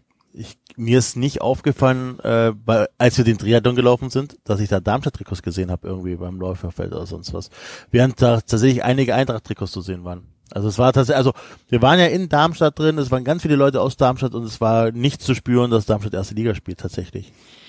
So, ja, es ist so, also ganz, ja, es ist ein weicher Faktor, nur, aber ich finde, es ist, ich, also ich merke tatsächlich, du kannst, wenn ich bei meinen Eltern bin, kann ich anhand der Leute, also der Kids im VfB-Trikot sagen, wie gut es gerade beim VfB läuft. Ja, also zum einen mal, äh, natürlich hat Frankfurt die größere Fanbase, ne? müssen wir uns nichts vormachen, auch bis ins Umland rein. Ja, aber David, ganz kurz, ich glaube, diese Diskussion brauchen wir nicht aufmachen, das ist klar. Und ich glaube auch nicht, dass es dramatisch in Darmstadt ist, aber trotzdem Ja. ist, glaube ich, so eine absolute Aufstiegseuphorie nicht da. Und da wäre es ja interessant zu wissen, warum. Ja, also auch, äh, auch mein Gefühl ist, dass zum Beispiel im Vergleich, und ich habe das ja mitbekommen, ich bin ja selbst in Darmstadt äh, gelandet beim letzten Aufstieg. Ich habe schon den Eindruck, dass der letzte Aufstieg mehr Euphorie gezündet hat, weil er unerwarteter war. Das war ja dieser Durchmarsch von der dritten in die erste Liga. Ähm, weil er, weil der auf, letzte Aufstieg davor auch weiter weg war. Also tatsächlich, ja, man hat es schon mal erlebt dieses Jahrzehnt. Ähm, ich weiß nicht, ich hatte schon auch das Gefühl, dass sie sich beim vergangenen Aufstieg ein bisschen smarter verstärkt hatten mit so. Gab es da nicht auch irgendwelche, so dass die irgendwie sauer waren, die Wählmann oder wie der heißt, dass der da auch schon irgendwie schon so eine negative Stimmung reingebracht hat? Das ist, wie gesagt, alles nur Halbwissen. Dass irgendwelche Abgänge da waren und der dann darum geheult hat oder irgendwas, ich weiß nicht ganz. Diesmal jetzt, oder was? Mhm. Boah, da bin ich, glaube ich, nicht, da habe ich hab ich es nicht eng genug verfolgt, ehrlich gesagt. Also, mein, was, wie gesagt, was definitiv war, sie haben letztes beim, beim, beim 2014er Aufstieg da, äh, ne, 15er Aufstieg waren sie, waren sie halt smart genug, dann sich so Leute wie Caldirola und, und Sandro Wagner und weiß nicht was, ne, also so irgendwie Typen, die, die, die halt nochmal wissen wollten und ein bisschen Bundesliga-Erfahrung schon mitgebracht haben. Das ist jetzt, glaube ich, insgesamt eine bisschen bravere Mannschaft. So, das ist halt die Mannschaft, die sehr, sehr souverän in der zweiten Liga gespielt hat, einfach. Ähm, andererseits ist jetzt, ich, finde, ich finde Lieberknecht schon auch vom, vom Charakter her, vom Typ her völlig in Ordnung für sowas. So, der kann auch schon ein bisschen zünden. Also ich würde da mal abwarten, ehrlich gesagt. Ich, ich, gerade nach diesem 3-0 zur Halbzeit habe ich die noch nicht ganz abgeschrieben, ehrlich gesagt. Ähm, klar kann sowas auch ein Nackenschlag sein, aber sowas kann dich ja auch nochmal motivieren, weil, wie gesagt, das ist ja echt eine Frechheit. Und dann verschießt er noch einen Elfmeter und dann, ja, Ja, ich, ich muss trotzdem sagen, also wie gesagt, alles nur nicht mal Halbwissen, Viertelwissen, äh, dass das nicht ausreichen wird. Anders als bei Heidenheim vielleicht. Ja, gut, aber das, das hatten tatsächlich auch in Darmstadt schon, die ja die Heidenheimer sehr, sehr aktiv mit beobachtet hatten während der Zweitligasaison. Da habe ich durchaus einige Stimmen gehört, die gesagt haben, oh, die Bundesliga soll Heidenheim nicht unterschätzen. Die werden sehr unbequem werden. Aber dafür hast du ja jetzt diese Saison, ich weiß nicht, Mannschaften wie Mainz, die gerade nicht sonderlich performen. Mein Gladbach, das war auch nix, ne? Ich Also wollte gut. gerade sagen, ehrlich gesagt, so das relativiert dieses 3-0 für mich auch so ein bisschen, weil also wie Ju- Julian Weigel zum Beispiel da rumgelaufen ist und so ein Kram. Also es war jetzt nicht so, dass ich dachte, ui, die überrennen Gladbach, sondern äh, sondern da war auch da hat Gladbach auch eine Rolle gespielt, was dieses Spiel betrifft und äh, Gladbach ist auch so ein Team, wo ich denke, wow, da bin ich sehr gespannt, wie sich das entwickelt. Wobei mich da- das echt überrascht. Ich hatte die vor der Saison, hätte ich die definitiv besser eingeschätzt. Ich weiß nicht. Ich kann, kann? Gladbach halt gar nicht einschätzen. So bei Gladbach ist, glaube ich, in so einem Modus, wo die selber nicht wissen, wo hinten und vorne ist und die ganze Zeit Umbruch erzählen, aber gleichzeitig auch viele alte Spieler haben, aber auch wichtige verloren haben. Ein Trainer, wo du auch ein Fragezeichen hast, bringt er es? Genau das. ja Leverkusen. Ja. Und du hast halt ganz ehrlich, es tut mir leid, äh, ein Sportdirektor, wo ich denken würde, ja, der ist auch nur zufällig da jetzt Sportdirektor statt Kassenwart bei irgendeinem Bezirksligisten. Also keine Ahnung. Bei Gladbach ist für mich ein ganz großes Fragezeichen. So, da kann ich dir tausend Sachen positiv und negativ sagen und am Ende überhaupt nicht wissen, was ist da überhaupt die Mut. Ich glaube, bei Gladbach müsste vielleicht mal einen ähnlichen Move starten wie bei Hertha und einfach jemanden Ja. fragen, Herr Steuerberater. Ja, also jedenfalls, ich hätte ich vor der Saison wetten müssen, hätte ich sowohl Gladbach als auch Mainz tendenziell positiver eingeschätzt, als sie die ersten vier Spieltage sich präsentiert haben. Das ist schon, das ist schon bedenklich. Ja, aber mal sehen, ich meine, es ist ja echt, also, es ist alles vergleichsweise eng beieinander, ne? So, du hast, du hast niemanden, der jetzt mit äh, zwölf Punkten nach vier Spieltagen enteilt ist. Du hast auch niemanden mit null Punkten. Ja gut, aber du hast einige mit einem Punkt. Ja, das einige mit einem Punkt. Ja. Ja, alle, die gegen die die Eintracht gespielt hat. Dann. Müssen wir uns Sorgen machen um Köln? Ja, Ja, ne? glaube ich schon. Das, die, das ich glaube sehr, nicht, Sehr, ich glaube nicht wegen Abstieg. Ich glaube ehrlich, ich glaube ehrlich gesagt, Darmstadt steigt safe ab. Und dann wird halt sowas wie Mainz dann noch reinrutschen. Das heißt, ich glaube, Köln, das wird schon reichen, um mindestens, ja doch, also ich glaube nicht, dass Köln absteigt, aber ich glaube auch nicht viel mehr. Weil mir fehlt die Fantasie, wo das daherkommen soll, weil die es halt auch verpasst haben, einen Stürmer zu holen. Dass der Wieselke verletzungsanfällig ist, muss man auch wissen, ehrlich gesagt. Und ansonsten leiden die, glaube ich, darunter, dass da halt, wie Axel das hier auch immer ausführlich und wütend beschrieben hat, jahrelang Misswirtschaft betrieben wurde, die halt dazu führt, wenn da ein Realist kommt, der sagt, ey, so und so viel Geld ist da, dass das irgendwann spürbar wird und dass Baumgart da viel kaschiert hat. Ich traue ihm aber trotzdem auch zu, dass er das weiterhin kaschiert. Also für mich ist Köln kein Abschiedskandidat, aber für mich ist Köln keiner, der nochmal Richtung Conference League reist.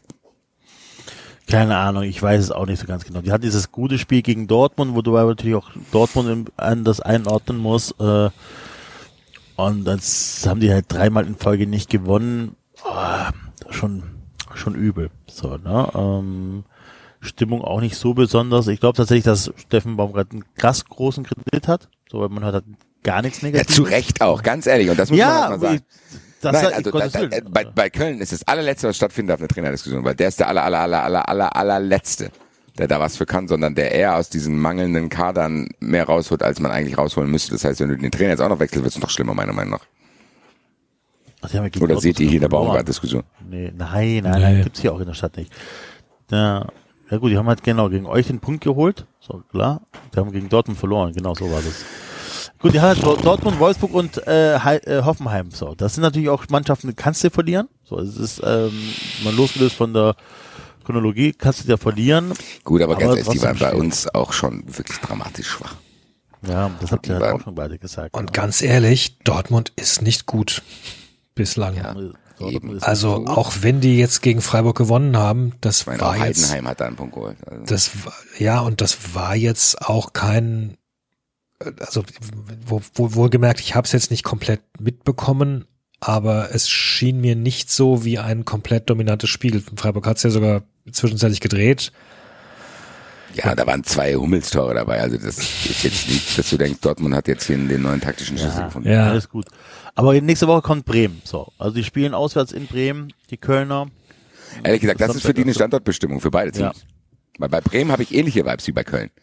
Zu denken, okay, geiler Trainer, aber reicht das an Substanz aus, um diese Euphorie, die im ersten Jahr da war, zu konve- äh, kon ah, konservieren? So, das ist, ich finde Bremen und Köln ähnlich, muss ich sagen. Ja. Spannend. Also, dass ich, ich hätte nicht erwartet, dass Köln jetzt so Probleme hat am Anfang direkt. Aber der Spielplan ist natürlich auch ein bisschen beschissen für die Kölner. Sind wir, sind wir wieder bei der Spielplandiskussion. Nein, aber es ist doch einfach so. Halt, Ja, aber Spielplan, ich finde Spielplandiskussionen sind immer berechtigt, weil Ja, im ja, Endeffekt, nee, wenn ja, du ja. am Anfang gute, gute Gegner hast, dann kannst du leicht reinkommen und bist dann schon ein bisschen weiter, wenn die schweren Brocken kommen. Genau, dann du spielst dich auch in den Flow rein und so weiter. Das ist ja was Ja. anderes. So, ne?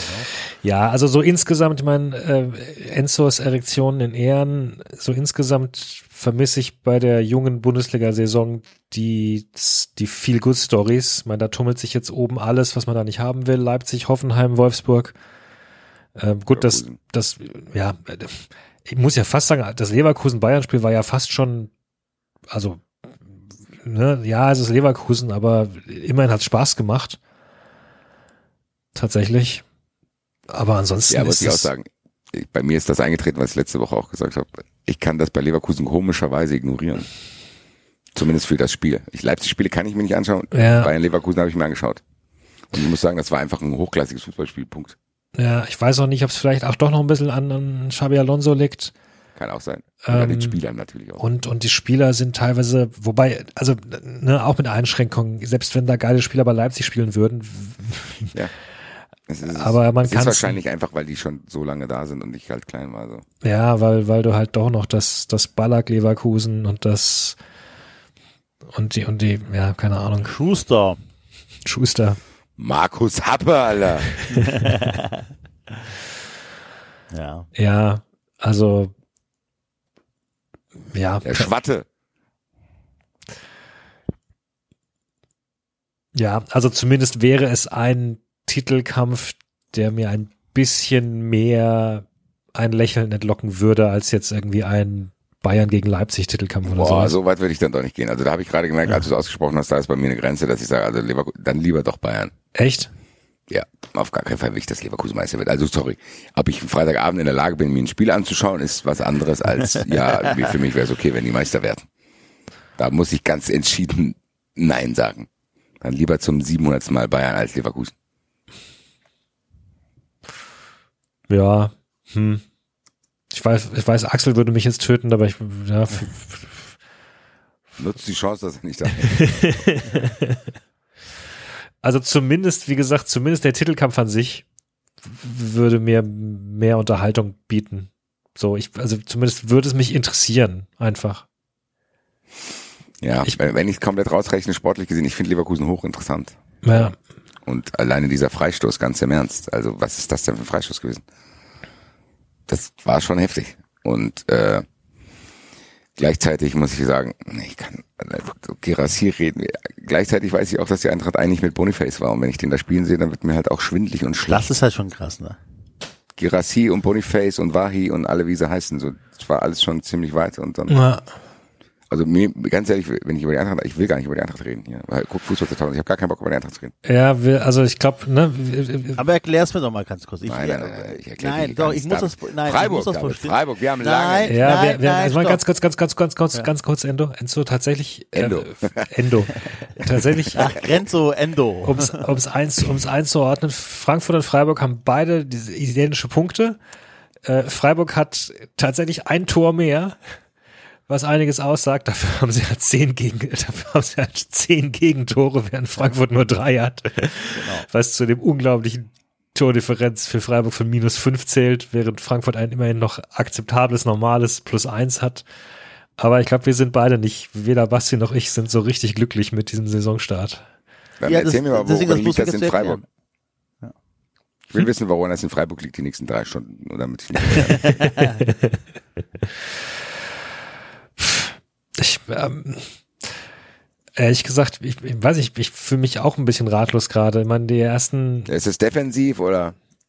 Also ich habe die, die wer- Gegentore, die ich gesehen habe, sind die Gegentore, die ich gesehen habe, sind teilweise schon, wo du denkst, ma, ist das systematisch bedingt oder ist es einfach nur, dass einer pennt? Also das Nee. 1-0 von Dortmund ist zum Beispiel so, da weiß ich nicht, ob ich da irgendwie eine Diskussion aufmachen könnte, sondern das ist, da pennt halt einfach ein Spieler. ja, also es ist ja nach wie vor dieselbe Mannschaft. Ich kann mir irgendwie nicht vorstellen, dass plötzlich das System auseinanderfliegt. Wenn überhaupt, ist es halt dann doch der Torwart. Das war ja die Sache, die ich und und und Atobolo hat definitiv an dem einen Tor hatte hatte definitiv Schuld.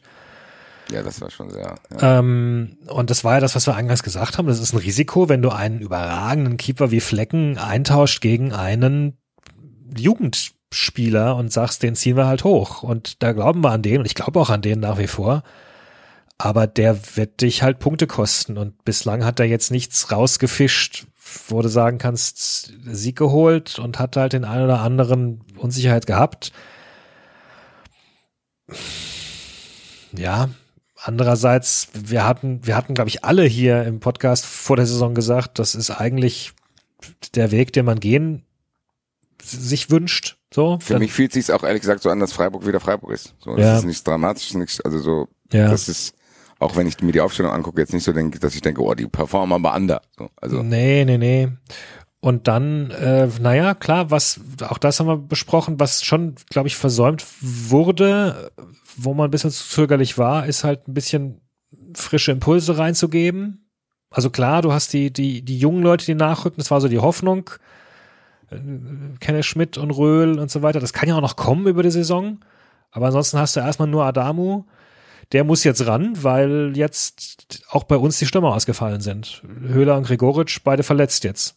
Also das wird, ähm, Das wird auch spannend. Also, dass ich mal bei, bei, dass ich mal, wenn einer Höhle und Gregoritsch neidisch bin. wenn einer Höhle und Gregoritsch sagt und ich bin neidisch, sagt das aber auch alles aus. Und ich habe das Gefühl, ich bin in einer Parallelwelt aufgewacht. Ja, Ja, aber es ist schon krass. Also ich meine, guck mal, ihr habt jetzt beide äh, sechs Punkte. vier. Dortmund ist ja äh, sechs Punkte, Entschuldigung. sechs Punkte. Ja, ja, so. Punkte. Union hat auch nur sechs Punkte. So. Ne, ähm, Dortmund hat, gut, das bedingt das eine das andere, acht Punkte, nur zwei Punkte mehr als, als ihr. Ähm, und, und so richtig greifen kann ich es nicht, weil Frankfurt hat jetzt, äh, ihr habt kein Spiel verloren. International. Hast du gesehen, gegen wen wir gespielt haben? Ja, Wir ja. haben gegen die letzten drei der gesehen. Tabelle, wir haben gegen die letzten drei der Tabelle und Bochum gespielt. Die Eintracht hat eigentlich, was den Spielplan betrifft, einen Jackpot gezogen Eigentlich ja. und hat einfach auf dieses Rubbellos gekotzt. Statt das frei zu rubbeln, Alter. Ja, was ist weiter? Nächstes ist so, Thema. ja, Union.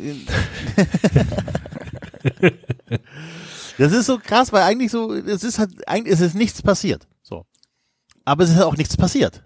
Versteht ihr, was ich meine? Bei euch. Also, bei, also Frankfurt, äh, Freiburg kann ich nicht so beurteilen, aber bei Frankfurt, das sehe ich ja so, das ist, es ist weder was Negatives passiert, so so sagen kannst, oh Gottes Willen, alles, was wir im Sommer gemacht haben, waren für den Arsch und wir müssen hier alles sofort wieder auf links drehen und so weiter. Nö. Aber es ist halt auch nichts passiert, wo du sagen kannst, so, ja, jetzt, äh, komm, lass uns noch hier die Bundesliga machen und dann geht's los dann in Europa und dann rocken wir Europa. Das ist so, ja, keine Ahnung. Ich habe auch keine Ahnung, Enzo. Ich sag Es dir, wird ist, weil Salz. Es wird irgendwie Salz bei euch. es am Ende so, dass ich anerkennen kann, dass die Eintracht sich im Defensivbereich bei allen Abgängen, die man hat, guck mal, als Eintracht Frankfurt hast du halt immer das Problem, die besten Spieler gehen weg. So, das ist so. Haben wir leider so. Und dafür hast du es äh, im zentralen Mittelfeld und im Defensivbereich echt gut gelöst. Du hast jetzt kurz vor Schluss auch für die Außenbahn auch jemand geholt, wo man Fantasie haben kann, wenn man dem Zeit gibt, dass der guter linker Mittelfeldspieler sein kann und hast rechts mit Knauf jemand, wo ich immer noch die Hoffnung habe, dass das noch was wird. Das heißt, am Ende habe ich äh, neun Positionen auf dem Feld, wo ich sagen kann, okay, das ist okay so. Und die Bank ist auch okay. Aber dann setzt bei mir das Verständnis, und ich sehe auch, dass Topmöller eine gute Idee vom Fußball hat. So, ich, mein Topmöller hat mit Nagelsmann zusammengearbeitet. Ich glaube auch, dass die Idee von Topmöller dauern wird, weil die Spieler sich dran gewöhnen müssen, dass wenn das aber mal drin ist, ein paar Monate, dass dir das langfristig helfen kann, weil du dann wirklich stabil bist und vielleicht auch, was der Eintracht nie hatte, einen Schlüssel hast gegen tiefstehende Gegner, weil das verbessert sich schon ein bisschen. Du bist da schon in den Modus gekommen, du verlierst die Spiele nicht mehr. Du hast meistens Spielkontrolle, gegen Köln war es halt geistkrank, da hast du das Spiel komplett kontrolliert, Köln hat gefühlt gar nicht den Ball gehabt. Und verschuldest dann halt selber so einen betrunken, so einen Elfmeter. Spielst 1-1, gegen Bochum kriegst du einen Elfmeter, der Meinung nach keiner ist und spielst auch da 1-1. Das heißt, am Ende hättest du sogar auch mehr Punkte haben können mit dem, was du aktuell leistest. Aber dann hört es bei mir auch schon auf, was die Positivität betrifft, weil die Eintracht, wie wir hier ausführlich besprochen haben, beziehungsweise ihr müsst es euch anhören, hat die Eintracht in den letzten Jahren unglaublich überperformt und hat sich dadurch in eine Situation gebracht, die finanziell dir auch Möglichkeiten gibt, um weiter zu agieren und vielleicht dann mit dem nächsten Fuß auch auf die nächste Treppenstufe zu kommen. Und am Ende wache ich jetzt auf aus den letzten Jahren, wo ich zähle es jetzt mal auf Rebic, Haller und Jovic, André Silva, Kolumuani und Lindström hier im Sturm gespielt haben und wach auf mit Mamouche und Ngankam. Ngankam in einer härter Mannschaft, die abgestiegen ist, jetzt nicht unglaublich überperformt, aber vielleicht Talent, wo man sagen kann, okay, mit bisschen Fantasie gibt ihm ein bisschen Zeit. Und Mamouche, der gewisses Etwas hat, aber der auch in den Vereinen, in denen er gespielt hat, nicht absolute Stammkraft war. Wie du diese Baustelle so offen lassen kannst, ist, bleibt mir ein Rätsel. Und da bin ich auch nicht bereit, mit mir zu diskutieren zu lassen, weil am Ende merke ich gerade, dass in Frankfurt, wenn ich das bei Fußball 2000 so sage, kriege ich unglaublichen Hate und sage, ich bin ungeduldig und lasse die jungen Spieler doch mal äh, sich entwickeln. Und da bin ich, wie gesagt, was die neuen Plätze auf diesem Platz betrifft, auch fein mit. Aber nicht, was da vorne passiert. Die Eintracht stellt zu defensiv auf, schießt dann vier Tore gegen diese Bratwurstgegner, es tut mir leid. Und kann bis Winter nichts mehr machen. Und ich verstehe es nicht. Ich verstehe wirklich nicht, wie du aufwachen kannst und mit Mamouche und in Gangkang im Sturm sein kannst, wo mir nicht viele Bundesliga-Vereine einfallen, die schlechtere Stürmer haben. ehrlich gesagt hat die Eintracht, was den, rein den Sturm betrifft, ist die Eintracht meiner Meinung nach auf Platz 13, 14. So. Meiner Meinung nach, es gibt mindestens zwölf Vereine, die im Sturm besser aufgestellt sind als die Eintracht. Und wenn ich jetzt die Voraussetzungen wieder hervorhole, die ich eben genannt habe, die kurzfristig gut waren, weil man überperformt hat, dann fehlt mir jegliches Verständnis, wie das so sein kann. Weil am Ende, wenn selbst wenn Muani nicht geht, brauchst du einen weiteren Stürmer, weil Topmöller eigentlich mit zwei Spitzen spielen wollte. So, dann habe ich Mamouche in Gangkam als Stürmer Nummer drei und vier. Das lasse ich auch unglaublich gerne zu, weil das ist genau die Fantasie, die ich dann habe, wenn er mal reinkommt, gibt giftig, bla bla. Du hast Muani als absoluten Stürmer Nummer eins und stellst ihm halt einen Partner hin. So. Aber dann holst halt keinen. Dann sagst du ja, da hätten wir Boré nicht abgegeben. Was Schwachsinn ist, dem, dem hast du überhaupt nicht geplant. Es war ganz klar, dass er gehen will. Über Alario hast du gar nicht gesprochen, weil er jetzt auch noch bis äh, in den Oktober hinein verletzt ist. Du hast auch niemals kommuniziert zu sagen, ey, Alario ist unter Glasner äh, nicht zurechtgekommen, wir bauen aber auf ihn. Das kann ja auch eine Kommunikation sein für einen Fan. Zu denken, okay, wir spielen momentan nur mit Mamouche und den Gang haben im Wechsel, weil wir auf Alario warten, weil Topmöller den anders sieht als Glasner. Weil ich war von dem Alario-Transfer auch begeistert. Ich finde weiterhin, dass man diesen Transfer für den Preis machen kann, weil er quasi was mitbringt, was die Eintracht in der Vergangenheit damals nicht hatte. Und das ist einfach Abschluss. Da kommuniziert das, aber das ist auch nicht passiert. Ich weiß nicht, was der Plan mit Alario ist. Und ich weiß überhaupt nicht, was der Plan ist. Ich weiß nur, dass ich Interviews höre von Krösche, ja, das ist jetzt am letzten Transfertag nicht optimal gelaufen. Ich lese nur, dass die Eintracht mit dem und dem und dem einig war, man das aus finanziellen Gründen aber nicht gemacht hat. Und ich lese ein Interview von Topmöller, der sagt, ja gut, jetzt mit zwei Stürmern zu spielen ist jetzt schon schwierig und die Europapokalziele müssen wir jetzt auch äh, revidieren. Und hat nicht Und ich denke mir so, ne, dieses Jahr. Es fühlt sich aber so an, als hätten wir fünf schwere Verletzungen und müssen jetzt in so einen Spirit kommen, jetzt erst recht, come on. Haben wir aber nicht. Sind nicht fünf Spieler verletzt. Das ist einfach der Plan, der Kader, den du im Sommer geplant hast. Der steht, jetzt da, plus dieser Moani-Abfuck, dass das nach 18 Uhr passiert ist, was auch nicht genau stimmt, weil die Eintracht trotzdem kurz vor Schluss noch bei Mathis Tell angerufen hat und gefragt hat, ob sie ihn ausleihen können. Das heißt, theoretisch angeblich hättest du ja schon noch Zeit gehabt, so. Vielleicht hat es nicht gereicht, weil so ein Transfer ein paar Stunden halt dauert, so. Am Ende, be that as it may, musst du dir gefallen lassen, dass das, ganz ehrlich, und ich habe das Gefühl, ich bin allein auf der Welt mit dieser Meinung, weil alle in Frankfurt entspannt sind. Aber ich habe das Gefühl, ich bin im falschen Film, dass niemand sieht, wie dramatisch das ist. Und ich erzähle das auch hier nur bei 93, weil ich keinen Bock auf den Backlash in den Eintracht-Formaten habe, weil die Leute dann ausflippen und es nicht verstehen und sagen, ich hätte keine Geduld. Aber ich muss hier den Safe Space nutzen. Ich bin schockiert. Ich bin massiv schockiert, wie es sein kann, dass wir mit diesem Sturm spielen. Und auch nur mit einem Sturm. Dass du quasi mit äh, in Gangkamp spielst und Götze dahinter. Und das war's. Das heißt, du verpasst die Chance, Götze endlich ins Zentrum einzubauen, dass er mehr, mehr Feld vor sich hat. Du lass es in Gangkamp viel zu viel Last auf, in diesem Verein zu spielen und da jetzt direkt performen zu müssen, anstatt erstmal über Wechsel zu kommen. Und du tust Mamouche keinen Gefallen, weil er kein reiner Mittelstürmer ist, sich dann da gegen zwei Verteidiger mal aufzureiben. Und das machst du sehenden Auges. Das machst du nicht, weil du kein Geld hast. Das machst du nicht, weil Verletzte da sind, sondern das machst du, weil du einfach nicht vorbereitet warst auf das, was da am letzten Tag passiert ist. Und das verstehe ich auch nicht. Du weißt doch, dass in Frankreich das Transferfenster dann länger auf ist als in Deutschland. Das heißt, du musst ja zumindest mal die fünfprozentige Wahrscheinlichkeit, dass das eintreten könnte, im Kopf durchgehen und sagen, was machen wir dann eigentlich? Und dementsprechend vielleicht einen Jordan ausleihen, vielleicht einen Stürmer holen, äh, einen ausleihen einfach, weil den hättest du eh gebrauchen können. Wenn du mit zwei Spitzen spielen willst, kannst du nicht schaden, drei, äh, vier, fünf Stürmer zu haben, wie andere Vereine das auch haben. Auch Mittelstürmer, was Mamouche und Ganka meiner Meinung nach auch nicht sind. Weil du weißt, das hat dir in der Vergangenheit gefehlt.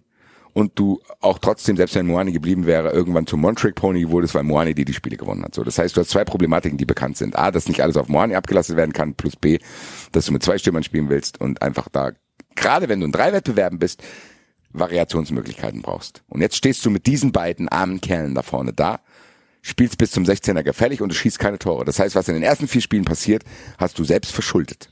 Naja, und was du jetzt nicht äh, erwähnt hast, ist, was ich mich äh, bei all dem, was du beschreibst, noch mehr wundere, wie, dass doch die Eintracht im Grunde bis zum Schluss die Karten in der Hand hatte, Kolomoani aufzudrücken, dann bleib halt gefälligst. Also ich, ich hab, Ja. hab das ja gefeiert regelrecht, wie die, wie Ja. die hart drangegangen Aber nein, sind. das kann ich relativieren damit. Das kon konntest du vor der äh, Gruppe nicht mehr rechtfertigen. Weil der sich gegenüber einer Mannschaft scheiße verhalten hat, gegenüber den Verantwortlichen da wirklich so verbal in Jurien gefallen sind, wo du denkst, okay, das ist schon krass. Also der war nicht wie Kostic, ja, ich glaube bei Kostic hatte die Mannschaft Verständnis, weil es war ein Hackmack mit, mit Aussagen von vorherigen Sportdirektoren, dass er gehen darf, da war ein neuer Sportdirektor da, der irgendwas anderes gesagt hat. Mhm. Ich glaube, dass die Mannschaft Kostic verstanden hat. Okay.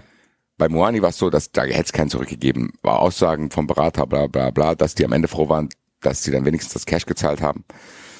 Und natürlich hätte Krösche auch pokern können und sagen können, oh, das wird sich schon irgendwie wieder einpendeln.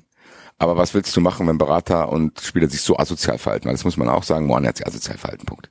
So, ich habe ihn lange verteidigt und gesagt, junger Kerl, aber am Ende hat er sich asozial verhalten. Und da hätte es keinen zurück mehr geben und du musst das Geld auch nehmen.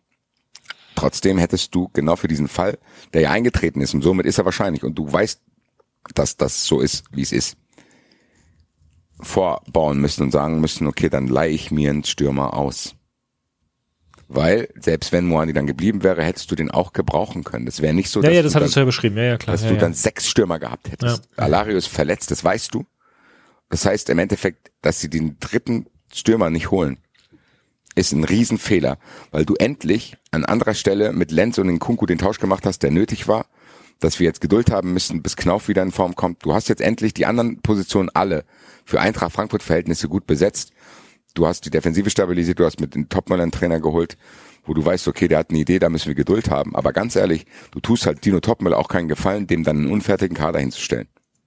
Punkt aus fertig, weil die Entwicklung von Topmöller wird auch Dellen haben und die sind auch okay und die Spieler werden auch Dellen haben. In Kuku musste in der Halbzeit ausgewechselt werden, weil er fertig war. Wir müssen Geduld mit dem haben. Wir müssen Geduld mit den Ganka haben. Wir müssen Geduld mit Mamouche haben. Wir müssen Geduld mit Skiri haben, der hier reinkommen muss. Mit Robin Koch, der jetzt der neue Chef hier wird. Mit Tuta, damit er sich endlich mal wieder findet, der auch nur ein solider Bundesliga-Verteidiger ist, wo du vielleicht auch noch hättest einen holen können, was du eigentlich im Winter auch hättest schon machen können mit Glasner. Ganz andere Geschichte. Du hast mit Pacho jemanden, wo du niemals planen kannst, dass der schon so geil spielt, wie er spielt. Und dann hast du mit Hugo Larsson einen 19-Jährigen, wo du auch nicht planen kannst, dass der von Anfang an so geil schon spielt, wie er spielt. Du hast mit Ebimbe einem einen, wo du sagst, okay, auf den musst du bauen, der liefert auch. Aber dass du die Baustelle so verwaist lässt da vorne, ist unglaublich fahrlässig und dumm. Weil du dich einfach dieser Entwicklung und diesem Vorteil, diesem Stern von Super Mario, die du gegenüber Vereinen wie Stuttgart, Freiburg, Hertha und allen anderen Vereinen hattest, den nimmst du dir einfach und reißt dich selber ein halbes Jahr auf dieses Niveau runter, wo du europäisch spielst. Und das ist ein Drama, dass das passiert ist. Und ich sage das so deutlich hier, weil ich an anderen Stellen einfach ein bisschen zurückhaltender sage. Was da passiert ist, ist ein absolutes Drama.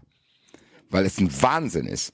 Weil selbst wenn das jetzt funktioniert, selbst wenn sich das jetzt einspielt und die Eintracht irgendwie Sechster wird, überraschend, dann hättest du mit einem funktionierenden Sturm noch viel, viel mehr erreichen können. Und dass das jetzt alle so hinnehmen, so, oh jo, da müssen wir jetzt halt Geduld haben. Das hätte ich akzeptiert, wenn es Verletzte gegeben hätte, das hätte ich akzeptiert, wenn es finanzielle Probleme gegeben hätte wie beim FC Köln. Aber nicht in der komfortablen Situation, in der Eintracht Frankfurt ist. Weil wenn du jetzt im Winter das nachholst, dann wird das auch dauern, bis der neue Stürmer da ist, bla bla bla bla bla. Und das kann alles funktionieren. Und ich bin auch frohen Mutes, dass das funktioniert. Es ist trotzdem unnötig, dass du es verzögert hast, so, weil du einfach nur einen fucking Stürmer hättest ausleihen müssen der jetzt da gewesen wäre, der vielleicht ein bisschen Erfahrung hat. Du hättest diese Robin Koch-Variante, die du in der Abwehr gewählt hast, damit da diese jungen Leute sich an ihm orientieren können, für den Sturm auch holen müssen. Da lass ich auch nicht mit mir diskutieren.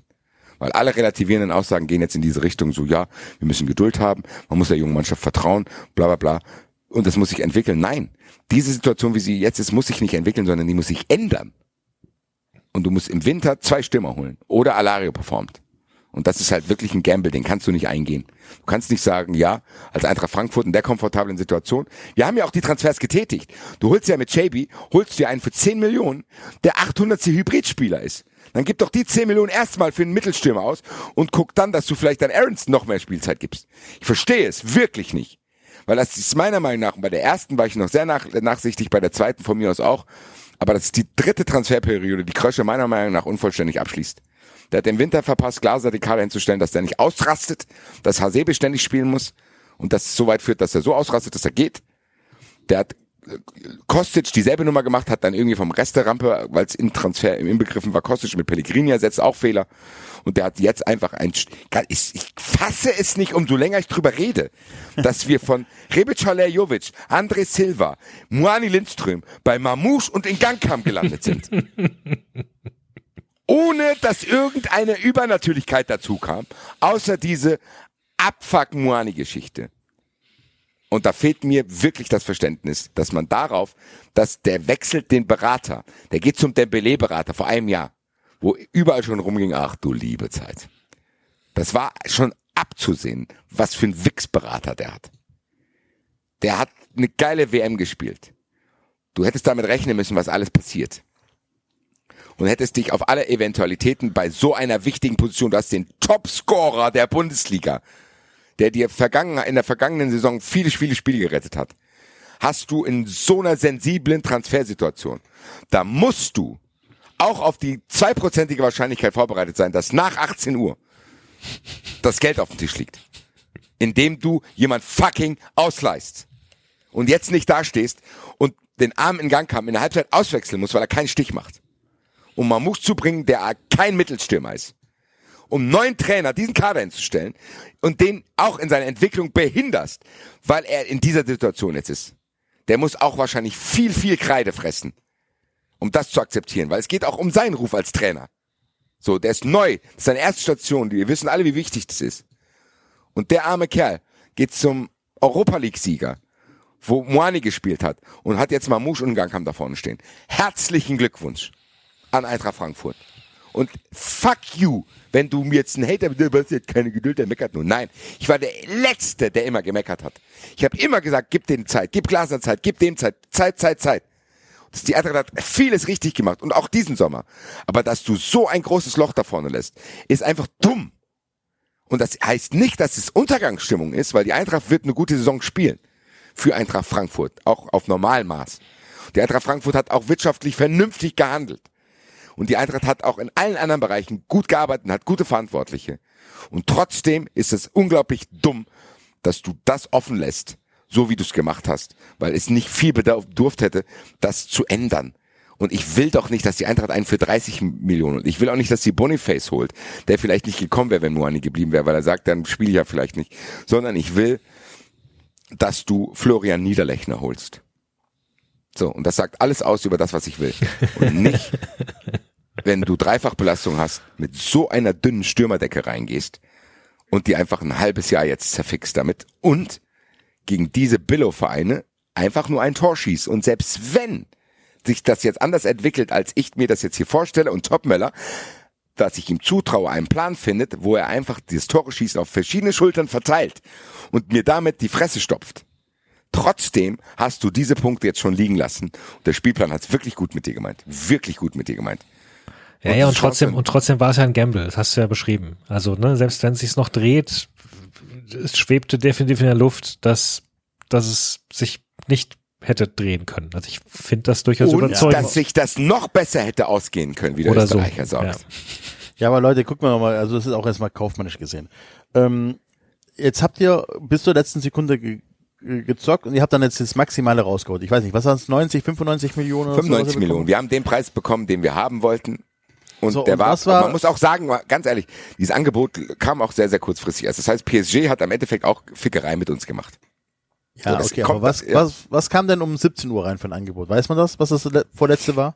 Keine Ahnung. Ich weiß nur, dass die Eintracht nicht mehr viel Chancen hatte zu reagieren und am Ende, weil der Moani wirklich sich asozial verhalten hat, das machen musste. Ich sag, ich kritisiere den Moani-Transfer überhaupt nicht.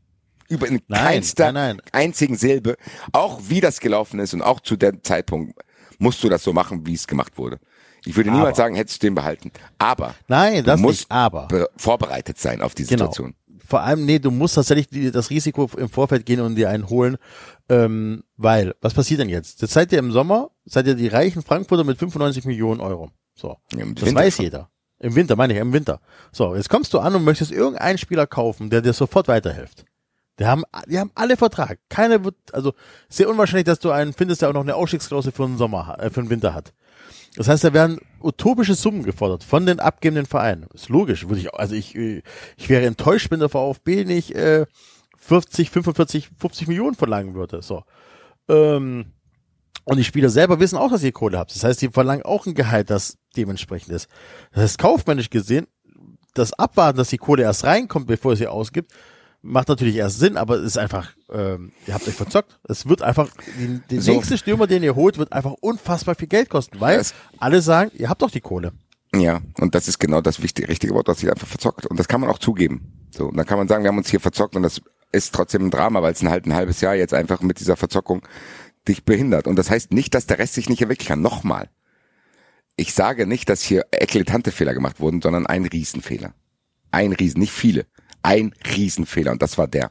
Punkt aus, fertig. Das war dieser Fehler. Und trotzdem kann ich sagen, und das ist Meckern auf hohem Niveau.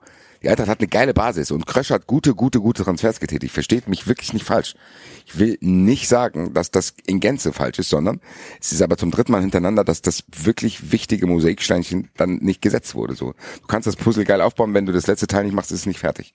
Und das verstehe ich halt nicht, wirklich nicht, weil ich hätte gar nicht erwartet, dass die Eintracht ins finanzielle Risiko geht, sondern dass sie dann die 10 Millionen für JB für den Stürmer ausgibt, damit du ausgeglichener aufgestellt bist, damit du vorne nicht diesen zwei neuen Stürmern wirklich diese Last aufbürdest, weil du halt damit rechnen musst, dass Moani noch gehen kann. Wenn Moani jetzt bleibt, ist es trotzdem kein finanzielles Risiko einzuholen, weil du ja trotzdem davon ausgehen kannst, dass Moani nächsten Sommer jetzt oder im Winter dann nicht unfassbar viel weniger wert ist. Das heißt, du kriegst das Geld ja. So. Und am Ende sage ich, 35 Millionen für einen Ersatz für Moani hätte ich auch nicht ausgegeben, wenn ich nicht wüsste, dass er sicher geht. Und würde ich auch jetzt nicht machen. Alles gut. Aber du kannst mir nicht erzählen, dass es nicht möglich gewesen wäre, einen Stürmer auszuleihen. Und dass du den auch schon zwei Wochen vorher ausleihen kannst, wenn du merkst, okay, das verselbstständigt sich jetzt hier. Und ich muss die Möglichkeit in Betracht ziehen, dass das passiert, was passiert ist. Das geht nicht anders. Sorry, das sind Profis. Die wissen, wann hier das zumacht und wann das aufmacht. Und die müssen trotzdem einmal, und selbst wenn es im Scherz ist, weil das haben Stefan Reich und ich auch gemacht, im Scherz darüber sprechen, was passiert, wenn Moani nach 18 Uhr diese 100 Millionen auf den Tisch gelegt bekommt. Darüber müssen die einmal gesprochen haben und können jetzt nicht dastehen, ach du Scheiße. Und wenn du dann halt irgendeinen ein Jahr ausgeliehen hast, der dann nur auf der Bank sitzt und sauer ist, dann ist halt so. Und Mo Alario kommt zurück und schießt den in Grund und Boden. Alles gut. Dann ist halt so. Das hast du an anderer Stelle auch. Du hast so viele Kaderleichen gehabt in den letzten Jahren, wo du denkst, ganz ehrlich, das macht den Bock jetzt fett oder was? Nein. Das wäre eine elementare Geschichte gewesen, einen reinen fucking Mittelstürmer zu holen. Und der Eintracht hat es nicht gemacht, beraubt sich damit wirklich der Alternative, solche Spiele, wie sie jetzt waren, zu gewinnen, die sie trotzdem hätte gewinnen können. Das hätte auch viel kaschiert. Nichtsdestotrotz bleibe ich dabei, das ist jetzt einfach ein Makel, den du ein halbes Jahr mit dir rumschleppst. Im Winter weiß man nie, ob man den gut äh, beheben kann, weil die Stürmer, die du haben wolltest, sind ja jetzt weg. Das heißt, das ist auch dann nicht Plan A, der kommt. Es ist nicht Boniface, der jetzt im Winter kommt. Es ist nicht Wahi, der jetzt im Winter kommt, sondern es ist dann irgendein Plan B, den du kurzfristig machst. Und dann muss ich jetzt einfach hoffen, dass Dino Topmeller gar keinen Mittelstürmer haben will, was bei Bayern ja auch der Fall war. Erinnert euch bitte an die Nagelsmann Topmeller Mannschaft mit Manet. Da war auch kein Mhm. Mittelstürmer. So. Hat nicht funktioniert dort, heißt nicht, dass es nie funktionieren kann. Ich habe aber Angst, dass die wirklich alte Videos von Guardiola gefunden haben und denken, ja geil, das ist jetzt modern, selbst wenn während Guardiola selber mittlerweile mit Mittelstürmer spielt. Wo du denkst, du kaufst dir jetzt irgendwie, keine Ahnung, im Sommerschlussverkauf, oh, das ist geil. Nee, Digga, ist auch schon wieder out. Äh, date dich mal bitte ab. Keine Ahnung. Das sind alles Gedanken, die ich in mir trage. Nichtsdestotrotz bin ich trotzdem begeistert von Dino Topmeller, weil wir haben von hinten raus Ballstaffetten, die habe ich so noch nicht gesehen. Die Eintracht kann so eine nervige Mannschaft wie Bochum dann wirklich ausspielen. Die waren unter Druck in der Abwehr. Acht, neun, zehn Kontakte hintereinander. Unglaublich geiler Pass. Aber der Pass kommt dann halt von äh, Ebimba auf Larsson. Und Larsson steht dann allein vom Tor. Und nicht Florian Niederlechner. Und ganz ehrlich, du hättest hier wirklich auf Oldschool gehen können. Und so ein Johnny wie Gladbach sich den geholt hat, auch holen können. Und ich glaube nicht, dass das Wohl und Wehe der Eintracht gefallen wäre mit einem Stürmer, der irgendwie, keine Ahnung, ausgeliehen wird. Wirklich nicht. Weil du diesen Fallschirm hättest einbauen müssen, weil dann hättest du die Entwicklung, die du jetzt nimmst, in beschleunigter Form nehmen können. Und das ist die Hauptkritik, die ich jetzt hier ausführlichst und wahrscheinlich zu lange hier vorgetragen habe. Du raubst dich in einem guten Vibe deiner eigenen Beschleunigung. Das heißt nicht, dass du einen Schritt zurück machst. Das heißt nicht, dass du irgendwie Kacke baust, aber wie Enzo es gesagt hat, es ist halt, was es ist. Und es wäre mehr Euphorie nötig gewesen und möglich gewesen durch einen einfachen Transfer. Und das geht mir nicht in den Kopf rein, warum das so ist. Und ich nochmal, ich mache es jetzt hier auch zum Abschluss nochmal. Rebic, Jovic, Haller, André Silva, Muani Lindström. In Gang kam Mamouche. Das klingt wie ein Einstellungstest, wo vier Sachen gezeigt werden und du musst rausfinden, was nicht passt. Das gehört hier nicht hin. Ja. Ich bin Und jedenfalls. ganz ehrlich, da kann mir auch jetzt alle Eintracht-Verantwortlichen sauer, ist mir auch egal. So, ich sag das und ich denke das auch und ich versuche es immer wieder zurückzuhalten, immer wieder positiv zu werden. Ich werde auch immer positiver, was die Spielanlage betrifft, aber ich kann hier trotzdem meine Fassungslosigkeit über diese Tatsache einfach auch mal loswerden, in ausführlicherer Weise als bei Fußball 2000, wo ich es heute mich nur getraut hat, in einem kurzen Statement zu machen. Also Vielen ich, Dank. ich bin dir jedenfalls sehr dankbar, Basti, dass dafür, dass du nicht über Eintracht reden wolltest, jetzt doch sehr, sehr ausführlich über die Eintracht geredet hast. Weil ich fand das tatsächlich, äh, ja, ich äh, höre, dass es dich aufgeregt hat, aber ich fand's erfrischend und äh, äh, insightful. Äh, also, Ich, ich verstehe es halt nicht. Könnt ihr mir es vielleicht erklären? nein. Weil ich habe das Gefühl, alle verstehen es. Lossi versteht Stefan Reis versteht alle verstehen es. Juli, Julian und ich haben so das Gefühl, wir, wir, wir, ich habe schon das Gefühl, vielleicht sollte ich mal zum Therapeuten gehen, vielleicht bin ich's auch. Weil irgendwie kann- scheint das auch nie, keinen einzigen außer mich so krass zu stören. So, das, Das da bin ich ja der Letzte. Frage. Da bin ich ja der Letzte, der nicht reflektiert ist und sagt, okay, vielleicht bin ich hier jetzt derjenige. Ist da Losner entspannt? Ja, Ja, dann muss sich die Eintracht wirklich Sorgen machen. Also wenn Losner entspannt ist, dann muss aber, dann hat aber der mit, mit welcher Argumentation? Weil Lossner eigentlich immer der dramatischste. Lossner und Reich sind eigentlich die, die sich vorm Spiel schon in die Psychiatrie einweisen lassen, weil alles scheiße ist. Ja, aber, mit, aber wenn du sagst, du bist der Einzige, der nicht entspannt ist, mit welcher Argumentation sind die anderen denn entspannt? Weil die sagen, dass es jetzt halt so ist, dass du einen Transfer machen muss, man muss den jungen Leuten vertrauen und das wird schon irgendwie, die müssen jetzt halt Geduld haben, dann werden die Spieler sich entwickeln. Und meine Frage ist halt, bis was entwickeln die sich? Bis dann im Winter Stürmer Nummer C kommt oder was? Und ehrlich gesagt, das kann ja funktionieren und das verstehen, glaube ich, die meisten in meiner Argumentation nicht. Es kann ja behoben werden. Moani hätte sich ja auch verletzen können und der neue Stürmer, den du auslässt, hätte sich auch verletzen können. Da musst du ja genau mit der Mannschaft, die du jetzt hast, spielen. Aber das ist nicht der Fall. Und dass wenn du im Winter jetzt einen Stürmer dazu holst, dann bist du unnötig einen Gamble eingegangen, dass das länger dauern wird, bis der integriert wird und dass du in der Hinrunde mehr Punkte hättest holen können, wenn du den schon vorher gehabt hättest. Punkt. Und das wirst du nie mehr beseitigen können, egal wie gut es jetzt läuft. Fertig. Naja, wie gesagt, es ist ja, also um dann nochmal kurz den, den, den, den Bogen zurückzuschlagen, es ist ja genau das, was Freiburg passiert ist. Also sie haben zwei Stürmer, sie haben sich einen jungen neuen dazugeholt, der war aber verletzt. Dann haben sie gesagt, gut, okay, ist ärgerlich, aber äh, wir haben ja noch unsere. Jetzt sind die verletzt, jetzt muss der halt dran, aber da hast du zumindest das Backup. Aber wie viele Ja. Stürmer sind bei euch verletzt? Ja, Gregoritsch und Höhler, wie gesagt. Danke. Zwei Stürmer sind ganz, ey, ich bin doch der Letzte. Wenn jetzt Muani und Alario verletzt wären, der sagen würde, ja, die zwei sind aber schlecht. Nein. Aber das ist unser A-Sturm gerade. Und da ist keiner, der, ich muss nicht warten, bis einer wieder fit wird. Außer Alario mit kleinem Fragezeichen, wo ich der Einzige in Frankfurt war, der immer auf ihn gebaut hat und gesagt hat, ganz ehrlich, den Transfer hätte ich, den würde ich heute wieder so machen. Das ist ein absoluter, abgewichster Strafraumstürmer, genau wie ich ihn haben will. Und ich habe auch immer gesagt, wartet mal ab, ich habe am Redline Day, als ich noch dachte, dass Moani bleibt, habe ich mit Phil Hofmeister gewettet, dass Alario dieses Jahr mindestens ein Tor schießt. Was ja heißt, dass er nicht geht und auch noch ab und zu spielt. So, ich war immer Team Alario und ich werde es auch weiterhin bleiben und er ist auch ehrlich gesagt meine stille Hoffnung. Aber auch hier lasse ich nicht gelten, dass das bei der Eintracht im System war. Zu sagen, okay, wir haben ja noch Alario, weil der war bekanntlicherweise verletzt, der hat bekanntlicherweise überhaupt nicht funktioniert. Der ist bekanntlicherweise auch nicht jetzt in der psychologischen Verfassung, wo du sagst, okay, Dicker, war letztes Jahr nicht so gut, du bist jetzt auch frisch aus einer Verletzung gekommen. Newsflash, du bist jetzt Stürmer Nummer eins. Den müsstest du halt auch ranführen, was mindestens bis zum Winter dauern würde, wo du sagst, okay, ab der Rückrunde ist ja vielleicht eine vollständige Startelf Alternative für mehrere Spiele hintereinander. Also wenn du es wirklich seriös planst. Wenn du dann im Nachhinein sagst, ja gut, dann hätten wir Boré nicht abgegeben, da platzt mir der Hut, Alter. Weil ich denke, das ist auch, auch kein Mittelstürmer, willst du mich verarschen? So, und der, das Boré weggeht, das war schon im Winterthema. Da hast du ihn schon nicht abgegeben. Und hast nicht irgendeinen geholt, damit Glasner vielleicht mal ein paar mehr Variationen hat. Am Ende wurden Fehler gemacht, aber ich bin wahrscheinlich auch einfach überkritisch, was das betrifft, weil ich denke, okay, ganz ehrlich, die Eintracht, wo kommt die Eintracht her, wo ist die Eintracht jetzt? Das ist schon super. Krösche hat zu 90 Prozent auch gute Arbeit geleistet, das will ich auch nochmal gesagt haben.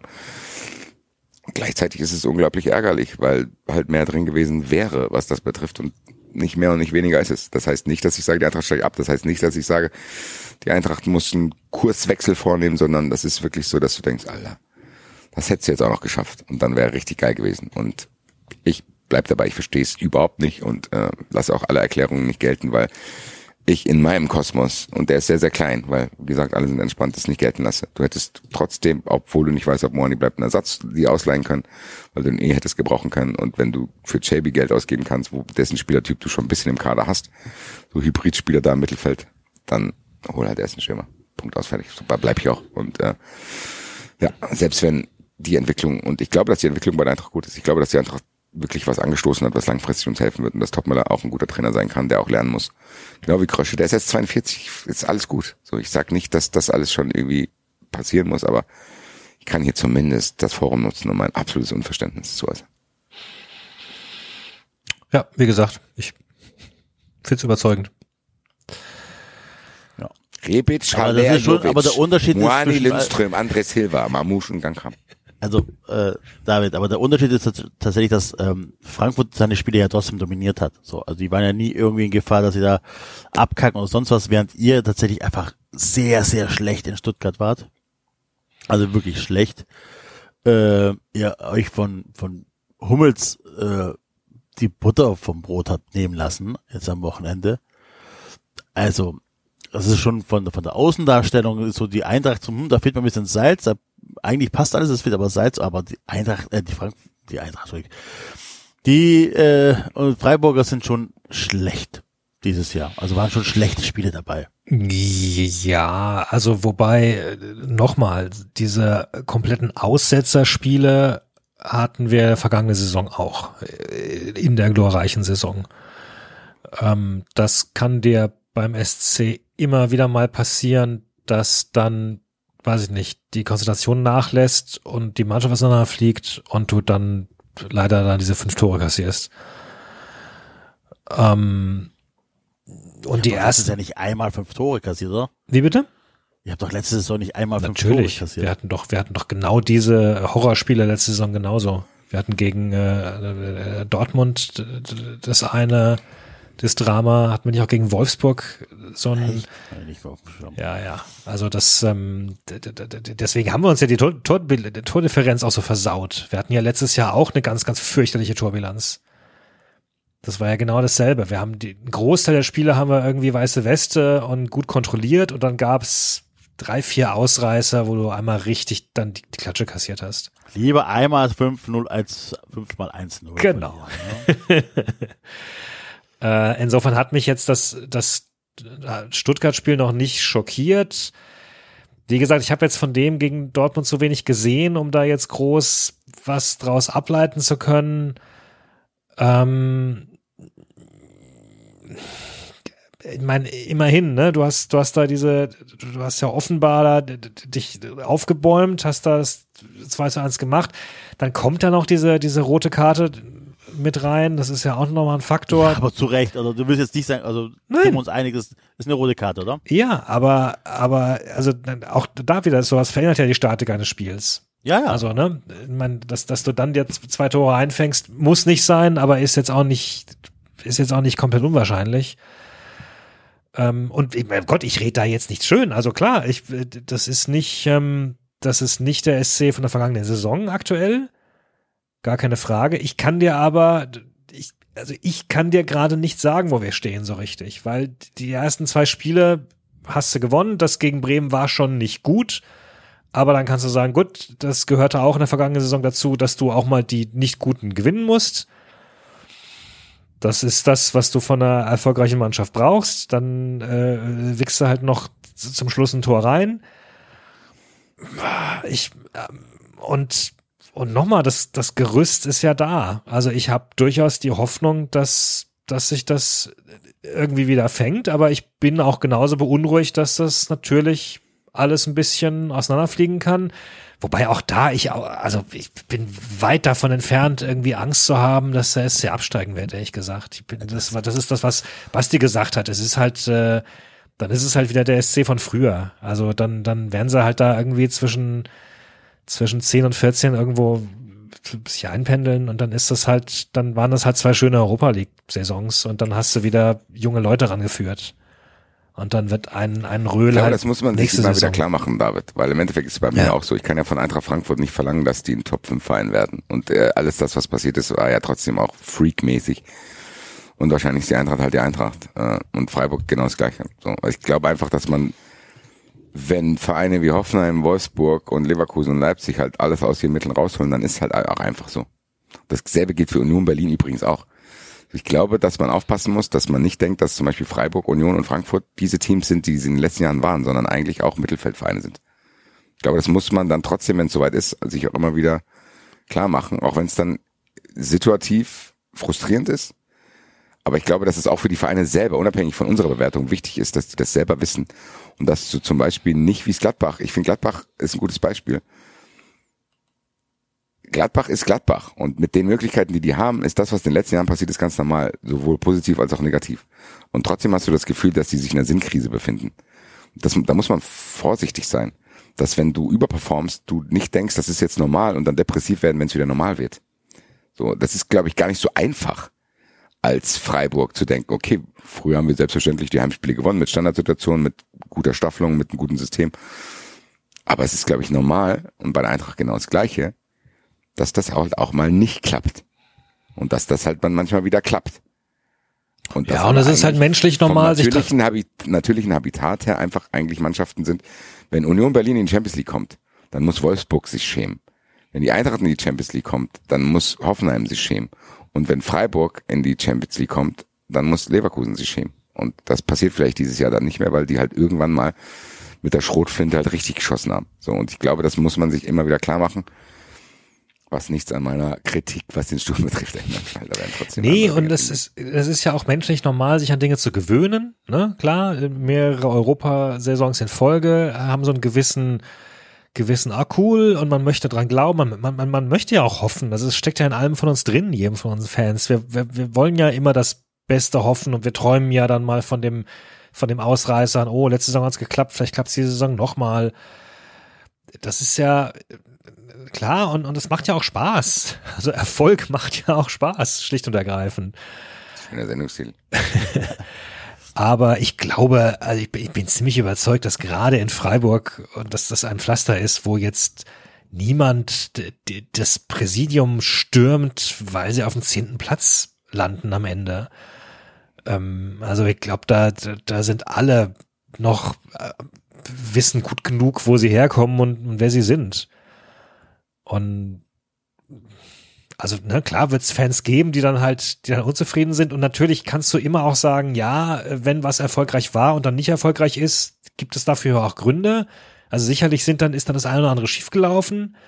Ähm, nicht nur die anderen waren besser, sondern auch du selbst machst Fehler. Ne? Das ist offensichtlich. Du, du, auch wenn du ein Spiel verlierst, dann hast du offenbar Fehler gemacht. Aber ja, also ich, ich ja, ja, ich bin entspannt. Aber ja. Bist du noch am Samstag um, keine Ahnung, 19.15 Uhr noch entspannt? Ist Sonntag, meine ich. Weil? Dann spielt er gegen, habt ihr gegen die Eintracht gespielt, 1930. Ah.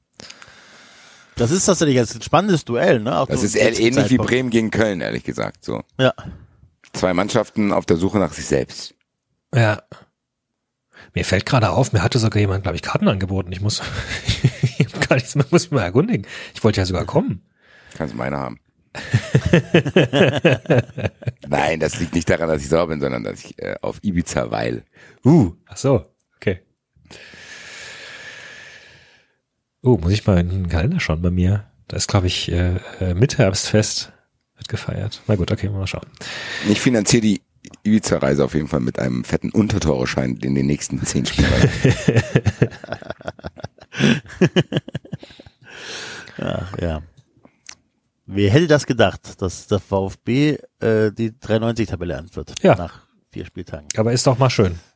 Ist doch dass, mal schön. Dass du auch es mal ist am Ende auch wirklich immer das, was mich wieder runterholt, ist quasi der Zeitkosmos 93. Ja. So. Das ist richtig. Wir hatten es ja, weil was wir hier schon alles hatten, Axel war im Europapokal, ist bei Arsenal auf der Toilette, während Nico Kovac die Relegation irgendwie gewinnen musste. Bei Enzo ja. ist gefühlt schon 800 Mal eine Schlägerei auf einer Mitgliederversammlung passiert. David darf hier in sieben Jahren viermal über den SC Freiburg reden. Ja, und wir haben gegen Turin gespielt. Und die haben ja, und ja, also es ist wirklich ja. dann, wenn man diesen, ja. nein, das ist auch, auch das, was ich auch weiß. So, für Eintracht Frankfurt Verhältnisse stehen wir unglaublich gut da. Und all die Kritik, die ich äußere, tue ich nur in diesem sehr engen Kosmos diesen Sommers. Oder vielleicht so seit ein, zwei Jahren so dieses, was möglich gewesen wäre mit den Mitteln, die du dir durch Überperformance erarbeitet hast. Aber es ist halt die Frage, ob du das jemandem vorwerfen kannst. Es ist eigentlich eine interessante allgemeine Frage, unabhängig vom Fußball. Dass wenn irgendjemand auch vielleicht im Privatleben oder beruflich irgendwie über zwei Jahre lang wirklich unglaublich über sich hinauswächst, kannst du ihm dann vorwerfen, wenn er wieder auf Normalmaß schrumpft. Weißt du, dieses Fluch der guten Tat Geschichtenmäßige Ding. Weil da bin ich ein bisschen vorsichtig, ehrlich gesagt, weil das würde ja heißen, dass man nie was Geiles erreichen will, weil man sonst Angst hat, dass man es eben mal irgendwann nicht mehr erreicht. So, was ist, will ich dann quasi für immer nur Low-Level bleiben, weil ich dann keine Fallhöhe habe oder wie gehe ich mit der Thematik um? Also das wird Union Berlin ja auch bevorstehen. Und bei mir, bei Union Berlin fuckt es mich auch schon ehrlich gesagt ab, dass da Leute sagen, hey, guck mal, die haben Scheiße gebaut. Leute, Leute, Leute. Union Berlin ist ein natürlicher Zweit- oder Drittligist und die spielen Champions League. Die können jetzt quasi machen, was die wollen und ihren Verein anzünden. Die haben immer noch besser gearbeitet als alle anderen zusammen. So, und am Ende weiß ich nicht. Ja, das ist schwierig, weil du hast dann quasi so zwei Ebenen. Du hast einmal dieses langfristige, ja klar, ist alles gut. Aber trotzdem merkst du, dass du kurzfristig denkst, okay, das hätte jetzt nicht sein müssen. Und spannend eigentlich, so als philosophische Frage fast schon. Ja, ja, das ist aber tatsächlich so das Thema auch in Deutschland, in unserer Kultur, dass äh, wir uns daran ergötzen, wenn einer äh, scheitert. Ist ja einfach so. So, ne, ähm, keine Ahnung, das heißt, irgendein Minister, also hier von Gutenberg, da hat sie, wie, wie wir uns lustig gemacht haben, dass der ähm, seinen Doktortitel abgeben musste und so weiter. Das ist ein bisschen mit Betrug und ein bisschen anders, aber man ist dann schon so in einer, in einer, in einer Gesellschaft, wo man Neid, also gar nicht mal so ähm, ähm, ich, ja, du hast das Gefühl, ja, die Leute warten Ahnung. nur. Es gibt die, genau, die ertragen, die ertragen, wenn du erfolgreich bist mit Zähneknirschen und warten aber nur darauf, bis es wieder runtergeht. Es genau. Gibt, es gibt genau. im Englischen keinen Begriff, für, keine Übersetzung von Schadenfreude. Genau, aber genau. Und das ist halt einfach so. Der, und, und ich sag mal, der Deutsche an sich ist schon sehr schadenfroh. Und da schließe ich mich komplett mit ein. Ganz ehrlich, diese ganze Sendung hier ist darauf aufgebaut. Ja. Nein, aber es ist trotzdem mal spannend, weil es ist doch genau das. Weißt du, du hast irgendwie, so Leute sehen Union Berlin, müssen dann zähneknirschen zugeben, dass es geil ist, aber du hast das Gefühl, die freuen sich auch, wenn es vorbei ist. Ja. Was halt auch merkwürdig ist. Weil ganz ehrlich, egal was Union Berlin jetzt macht, und wir können ja vielleicht dann hier sanft, feser, göser, leitmäßig rübergehen zu dem, was jetzt bevorsteht am Mittwoch. Egal was die jetzt machen, also derartig überzuperformen, verbietet zumindest für mich jegliche Kritik an dem, was jetzt passiert. Wirklich. Ja. Ja, genießt das und, und wenn ihr dann, wenn ihr, keine Ahnung, selbst wenn ihr in sechs Spielen 30 Tore kassieren und absteigen, das ist scheißegal. Ihr habt Champions League gespielt. Ihr habt euch das erarbeitet. Ähm, ihr habt es euch nicht erkauft oder erklaut wie die anderen Vereine, die da mitspielen, sondern ihr habt das ganz regulär erwirtschaftet, gemacht, getan. Ähm, ihr habt euch ein eigenes Stadion hingestellt, genießt das. Und wie gesagt, selbst wenn ihr in sechs Spielen 30 Tore kassiert, egal. Das nimmt euch kein Mensch für die Reise. Wollte ich gerade sagen. Und das wünsche ich denen auch. Dass sie einfach denken, okay, ey, wir mussten damals unser Stadion von Fans bauen lassen. Und jetzt spielt Kevin Behrens im äh, Bernabeu. So Leute, bitte, egal welche Hater da von der Seite kommen, scheiß drauf. Wirklich genießt das, weil ehrlich gesagt, selbst ich freue mich ein bisschen. Ja. Ich habe heute Mittag schon den Schein ausgefüllt. Wer schießt das erste Tor? und es wird passieren. Ich weiß, dass das passieren wird. Es wird nach fünf Minuten nach dem Eckball 0-1 stehen und Kevin Behrens wird das Ding reingeköpft haben. Ganz ehrlich, überleg mal, Union Berlin, äh, Union Berlin spielt bei Real Madrid. Das ist geil. Und 93 hat ja Union Berlin so ein bisschen mit in die Bundesliga rein begleitet, wo wir dachten, ey, und ich habe von Grobi eine Video, äh, nicht Videokassette, hätte ich was gesagt, ich habe von Grobi eine DVD war es, glaube ich, geschickt bekommen, wo du alleine siehst, was denen der scheiß Aufstieg bedeutet hat. So. Ja. Und da war schon wirklich, also du musstest es live voll erfahren, aber da war schon so dieses, als da der Freistoß noch war und diese Torsten Matuschka-Gesänge gehen los und du hast so das Gefühl, Alter, da sind wirklich halt auch Leute, die waren schon in der Regionalliga dabei und die sind jetzt da, liebe Grüße an die alle, die sind jetzt in Madrid, spielen Champions League bei Real Madrid. Das ist ein absoluter Wahnsinn. Und ich glaube auch, dass man den einfach in der Gegenwart genießen muss, egal was vorher und nachher passiert ist, weil das wird die auch keiner mehr nehmen. Und ich hoffe so sehr, dass sie da treffen und dass die meiner Meinung nach, nicht meiner Meinung nach, aber geschätzte 8000 Auswärtsfans, die da sein werden, das halt auch einfach dann verdient haben, da ein Tor zu bejubeln, was ihnen Wert hat. Und sei es irgendwie ein Anschlusstreffer, ein Ausgleich oder der Führungstreffer. Weil das will ich auch als Fußballfan sehen. So, das, das Spiel schaue ich mir an. Ja, klar. Weil da ist was drin, so. Und das ist halt einfach besonders, ehrlich gesagt. Auch dass Real Madrid dann nach Berlin muss, gegen die spielen muss. Das ist schon wahnsinnig, muss man ganz ehrlich sagen, dass Union Berlin das geschafft hat. Und ich ziehe weiterhin alle meine Hüte und ich kann an Union Berlin nichts Schlechtes finden, außer wenn wir natürlich gegen sie spielen und ich dann mit ansehen muss, was für einen dreckigen, langweiligen Fußball die spielen. Geil, Alter. Wer schießt das erste Tor? Zwölferquote Hat er- müsste das, glaube ich, sein. Ja, Zwölferquote. Torschütze erste Halbzeit. Äh, also, dass äh, Behrens überhaupt trifft, gibt nur eine Fünferquote übrigens. Ne? Das sagt auch einiges Was aus. ehrlich gesagt, ganz ehrlich, Kevin Behrens, macht dir ein Tattoo von dieser Quote, alle.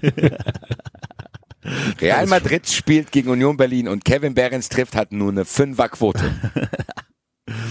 Das ist schon krass, ey. So eine Zehnerquote auf Torschütze erste Halbzeit. Ich glaube, ich habe äh, lange, lange wirklich nicht mehr einen Spieler außerhalb von Eintracht so sehr gefeiert wie den.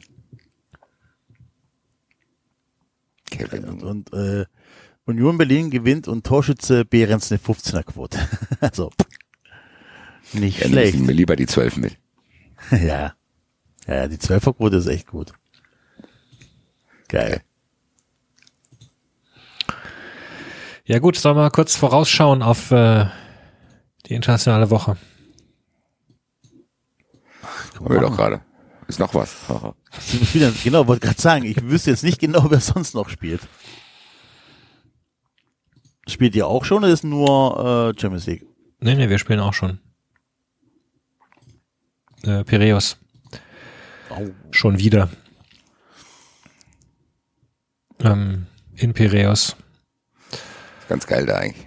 Eigentlich ganz geil, ja. Ist halt, äh, ist halt äh, ein bisschen schade, wenn man äh, zum zweiten Mal in, ja, von zwei Jahren da ist.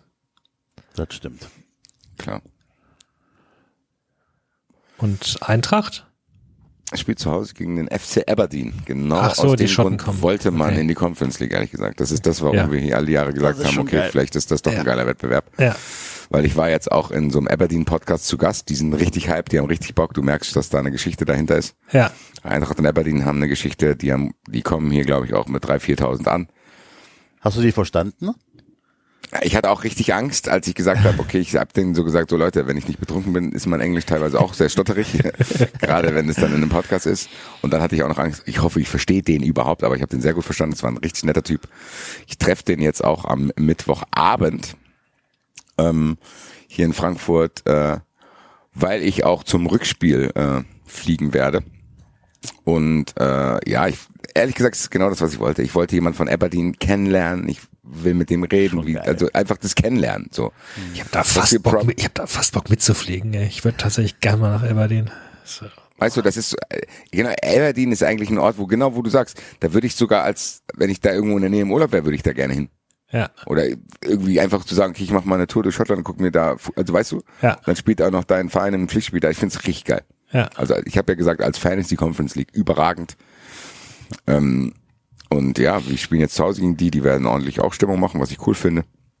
Und ähm, ja, was soll ich dazu sagen? Ich bin aber auch hier nicht da, weil ich fliege Donnerstagmorgen eine Woche in den Urlaub, den ich sehr dringend nötig habe, weil mein Wohnungsprojekt, was ich hier nochmal erwähnen kann, sehr anstrengend ist. Keine ehrenamtlichen Schreiner gefunden. Es haben sich keine ehrenamtlichen Schreiner gemeldet. Sollten hier ehrenamtliche Bodenverleger oder ehrenamtliche Raufasertapetenentferner und Wandabschleifer übel. dabei sein, Das meldet euch. Also, wenn hier 93 Handwerker sind, die die Tätigkeiten, die ich gerade aufgezählt habe, machen wollen, meldet euch gerne. Weil äh, momentan bin ich ein bisschen am struggeln, dass dieses Projekt mit all seinen Kleinigkeiten und all den Leuten, mit denen man bei solchen Sachen zu tun hat, mich völlig überfordert. Neben meinem normalen Alltag, der auch noch Europa League bzw. Conference League beinhaltet, was jobmäßige Sachen betrifft. Also Deswegen erstmal Urlaub auf Ibiza machen. Das ist. Oh, ehrlich gesagt, ja. Ich muss jetzt erstmal weg. Nicht nur deswegen, aber einfach mal, einfach mal, eine, gut, der Urlaub war auch schon viel länger geplant, weil da äh, noch paar Dinge sind, die ich gerne sehen will oder eine Freundin auch gerne sehen will. Aber ich brauche das jetzt, weil mein Kopf platzt, auch wenn es sehr, sehr schade ist, dass ich das Heimspiel gegen Aberdeen verpasse. Ich muss ganz ehrlich sagen, da ist halt mein Eintracht Moani-Moment. Das hätte ich anders planen können.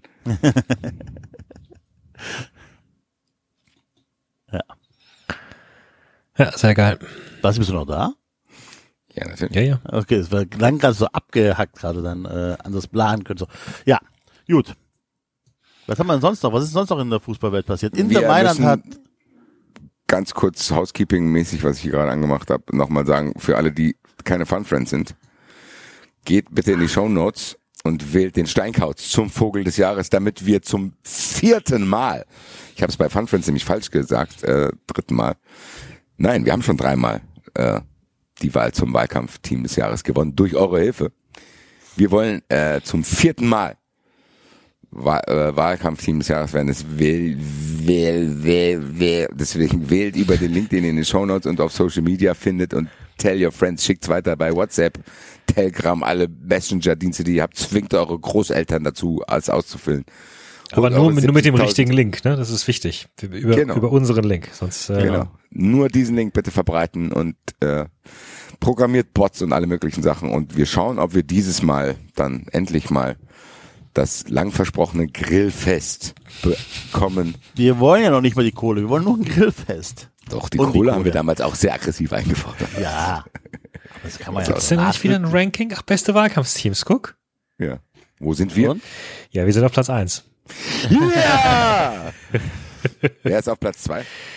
Rauchschwalbe Münsterland. Schöner Sendungstitel. Auf Platz drei sind die wilden Rebhü Rebhühner. Nicht, nicht die adulten Nicht die. Adulten. Nicht auch die adulten Rebhühner, sondern die Lieblingsformulierung in sieben Jahren 93. Adulte Rebhühner. Klingt so, als wenn die Rebhühner sich in so einer schicken Bar treffen. Hallo.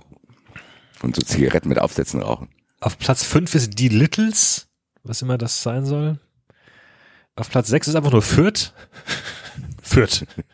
Fürth. Okay. Auf Platz sieben ist Buchfinken für Steinkreuze. Mhm. Platz acht ist Kibi. Auf Platz neun ist Kiwit. Komm mit, den Kiebitz wählen. Ah, die haben den Ton da eingebaut. Ah, Kiwit, Kiwit. Okay. Kiwit, Kiwit. Wit, wit. Chok Choi. Oh, wir haben noch keine Umfrage gemacht, fällt mir gerade ein. Tschu, check, Tschung, Check, ciao. tschu, check. Ja, also wenn, und wenn ihr tatsächlich wissen wollt, warum wir so fanatisch für den Steinkauz sind, Müsst ihr in, in, genau, investiert, äh, dann eben nur für einen Monat mal diese vier Euro, äh, hört euch diese lohnt Folge sich an. tatsächlich, Es weil am Ende war es, ja, es war also ganz klar, dass die Rauchschwalbe es wird, alleine Ja. wegen dem Namen. Ja. Und wie sich das auf spektakuläre Weise während unserem, und man muss mal sagen, sehr, sehr detaillierten Ranking ändert, ist schon aller Ehren wert. Ja.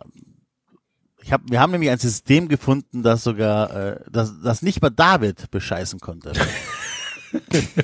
Nicht mal ich, ich war an dem Tag der Ich kann Tag. sagen, Basti wollte Wie Bescheid. ich am Anfang alles für die Rauchschwalbe tan, tun wollte, Ja. um dann völlig von der Liebe zum Steinkreuz überwältigt wurde. Ja, Mündend in den Satz, ich will von der Rauchschwalbe nichts mehr wissen. Ein sehr komplexes äh, Bewertungsmatrix-System, was da, was wir aufstellen mussten. Tatsächlich, wir werden diese Tabelle wahrscheinlich auch zukünftig bei allen Listings verwenden. Oh Gott, das Nachdem wir Axel 50 Minuten in die Details eingeführt haben. live on air. Genau. Eine Umfrage bitte. Ähm, wir machen das mal wie in der Fun Friends Folge, die am Mittwoch hat. Jeder ein Wort. David? Enzo, du fängst an, Enzo. Ah, Ich, äh, weshalb? Weshalb? Äh, sollte. Sollte. Warte, ich habe noch ein Wort. Weshalb sollte Helmut. Helmut. Okay. Weshalb sollte Helmut? So, Antworten. Das funktioniert doch bestimmt nicht. Das funktioniert nicht. Kiewit. Wird.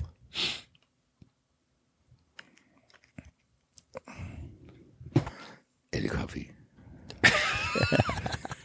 Geistertruck. Geistertruck. Fährt allein durch dunkle Nacht. 14 Kilometer bis Ingolstadt. Kommt niemals an.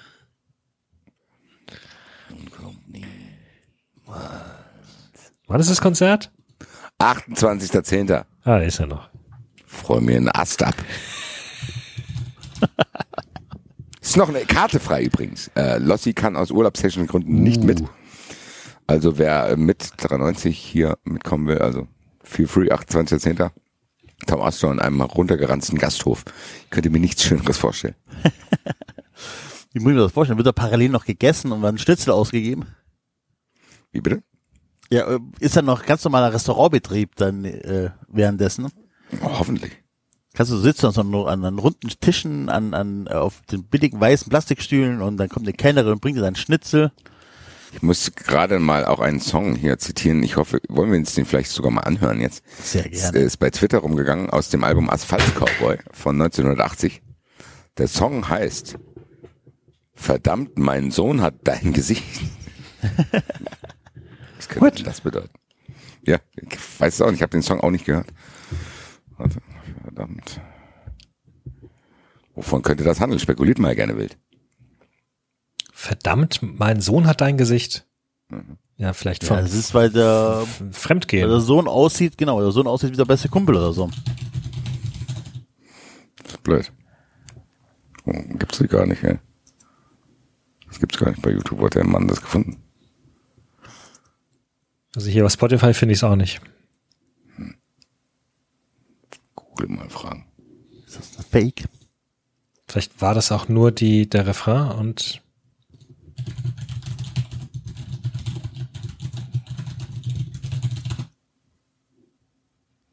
Tom Astor und Ralf Paulsen.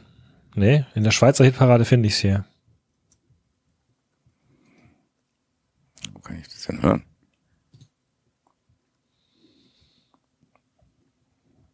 Videos. Hier gibt es eine Liste, wo es äh, ist auf mehreren äh, äh, Schallplatten. Es ist auf 24 Country- und Western-Hits deutsch gesungen. Es ist auf der Platte Ich bin ein Tramp. Deutsches Schlagergold Volume 3 und Truck and Country, die schönsten deutschen Country-Songs. Wie kommen wir denn jetzt ran? Weiß es nicht. Wäre auch bereit, das zu kaufen, ehrlich gesagt. Ich will ja wissen, was da passiert ist und wer sein Gesicht hat. Hm. Blöd. Vielleicht kann uns das ein Hörer zukommen lassen.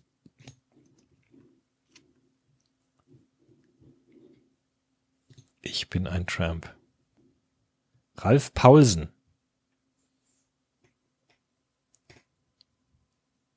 Mhm. Aber hier steht's, hier steht's gar nicht drauf. Ah doch, da. Verdammt mal so in Gesicht. Okay. Hast du's? Nee, nee, nee, ich, ich bin, die kommen nur wieder dann auf Ah, doch hier. Pausen. Was ist das? Ich hab Ralf mal- Das leider nicht. Nee, aber hier ist nix. Nee. Ich hab Hunger, ey, Tom Astor, ich hab Hunger auf ein Vibe. Wir haben die die interessantesten Lieder noch gar nicht gefunden. Aber Ralf, wer ist denn Ralf Pauls? Wenn ich den Google oder bei YouTube eingebe, ist der sehr auch so ein Country-Sänger.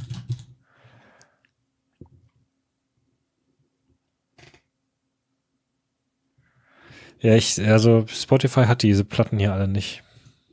Mann, wir brauchen, äh, warte mal, ich gucke jetzt noch mal ganz kurz was. Ich will auf jeden Fall, ich hab Hunger, wo ist denn das drauf? Vielleicht ist das auch auf dem Warte. Asphalt. Ey, wir, also ich sag jetzt mal, Warte, es ist, warte, oder? Nee. wir brauchen, wir brauchen das Album aus dem Jahr 1980 von Tom Astor, Asphalt Cowboy. Weil da sind viele Lieder dabei, die wir nicht kennen. Mein Auto kennt schon den Heimweg. Sie ist jung und ich ein Mann, der viel erlebt, das kenne ich. Ich habe Hunger auf ein Weib, Angie. Ein Mann ist schnell verloren. Die Frau mit dem Gurt. Der Feigling des Jahrhunderts kenne ich. Gestern, da hatte ich morgen, gestern, da hatte ich Warte morgen ein mal kurz, warte. Vielleicht. Nee. Das ist es nicht. Schade. Kann ich Muss ich, ich kaufen? Fake rein- Guck mal bei Amazon. Das muss mal eine sehr, sehr frühe Platte sein, ne? 1980. 1980. Vielleicht hat er auch verhindert, dass manche Lieder noch ausgestrahlt werden. Was umso interessanter wäre. Tom Astor Asphalt Cowboy, das müssen wir doch irgendwo kaufen können.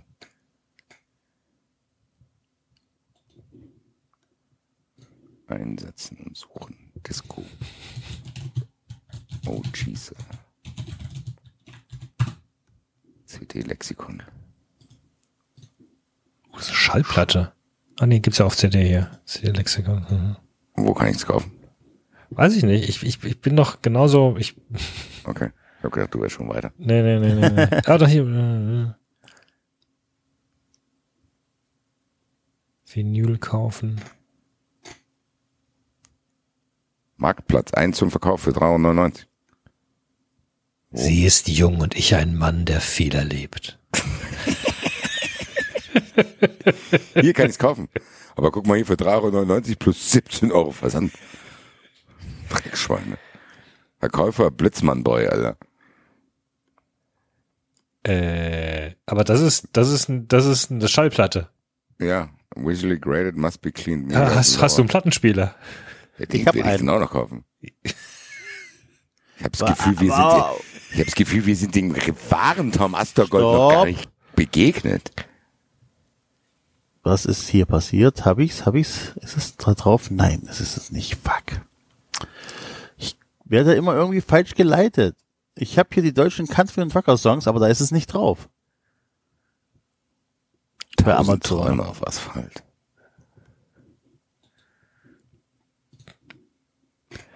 Also das ist definitiv äh, eine, eine Schallplatte hier. Die brauchen wir alle. Ja? Ein 30-Tonner Diesel. Ein Mann, ein. Mann ist schnell verloren. Ich habe Hunger auf einen Vibe. Vielleicht können wir wenigstens die Lyrics finden. Dann singen wir es einfach selber.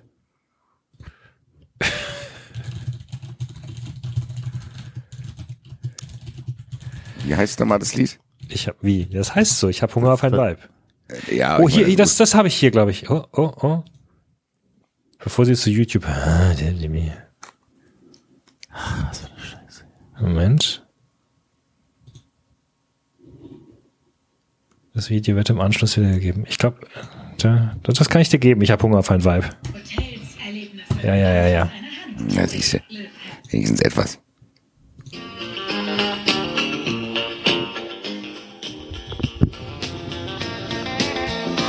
Es war irgendwo im Rasthaus. Nach zehn Stunden Nonstop-Fahrt. Ich war ziemlich müde, doch verrückt auf meine Art. Dachte an Susanne in Hamburg, an Marie in Köln am Rhein und sagte zu dem Kellner, der mich fragte, was darf sein. Ich hab Hunger auf ein Weib. Lieber, lieber Himmel. Heim. Marie in Köln und wer war's? Susanne in Hamburg. Sehnsucht nach einer warmen, weichen Haut. Ich bin zu viel alleine, denn der Job ist meine Braut. Ich hab Hunger auf ein Mädchen, das zärtlich ist zu mir. Der Mann wird ganz verlegen dann bestell ich nur ein Bier. Ja. Ja, Ich will aber lieber rausfinden, warum der andere das Gesicht von ihm hat. Also, vielleicht ist das ja irgendwie aufzufinden, wer uns das besorgen kann. Bitte, bitte, bitte, her damit. Ich habe das Gefühl, wir haben viele Schätze von Tom Oster noch gar nicht gehoben. Spätestens am 28.10. werde ich ihn rabiat auffordern, das auf der Bühne zu spielen. ach guck mal, sie ist jung und ich ein Mann, der viel erlebt, habe ich auch hier. Ja, das kenne ich. Das kennst du? Ja. Ah, okay. Das habe ich schon gehört in nächtelangen Eishockey-Manager. Die lange nicht mehr stattgefunden haben, Dominik. Heiraten, Hochzeitsreise. Ich glaube, du spitzt, Alter. Gut.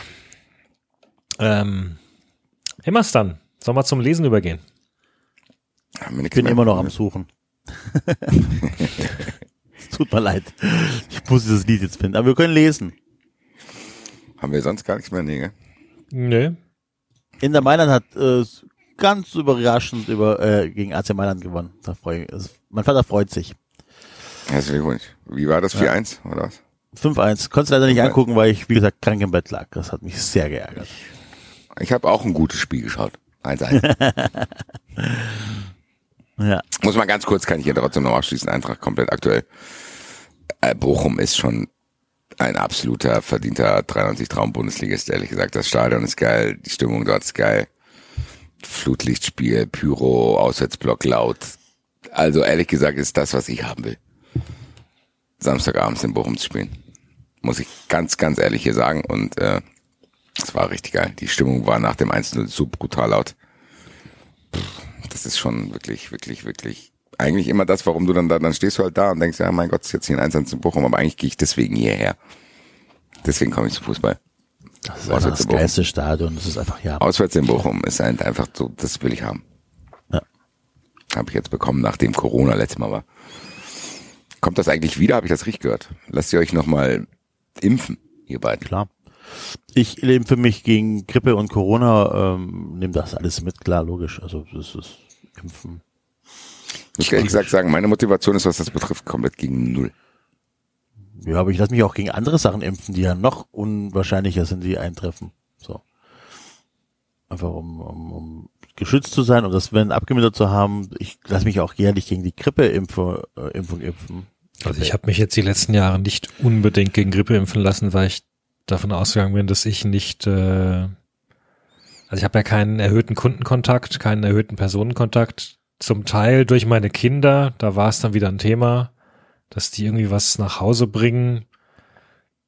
Aber ansonsten ähm, gebe zu, ich hatte mir jetzt keine tiefergehenden Gedanken gemacht jetzt, ob ich mich da äh, zur Wintersaison gegen irgendwas impfen lasse. Ähm, ja, mal schauen.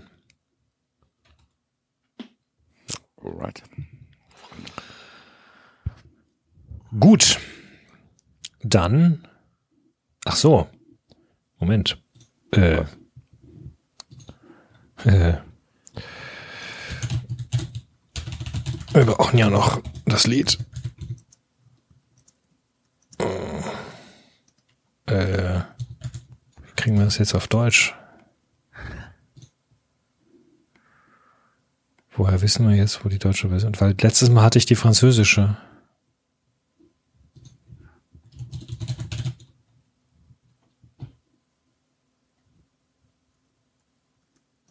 Nicht egal? Üb- äh, äh, Wenn du willst, kann ich ja die französische spielen. Mir ist das äh, dann. Ja, lass doch mal das mal, das doch mal was Neues. Äh, okay.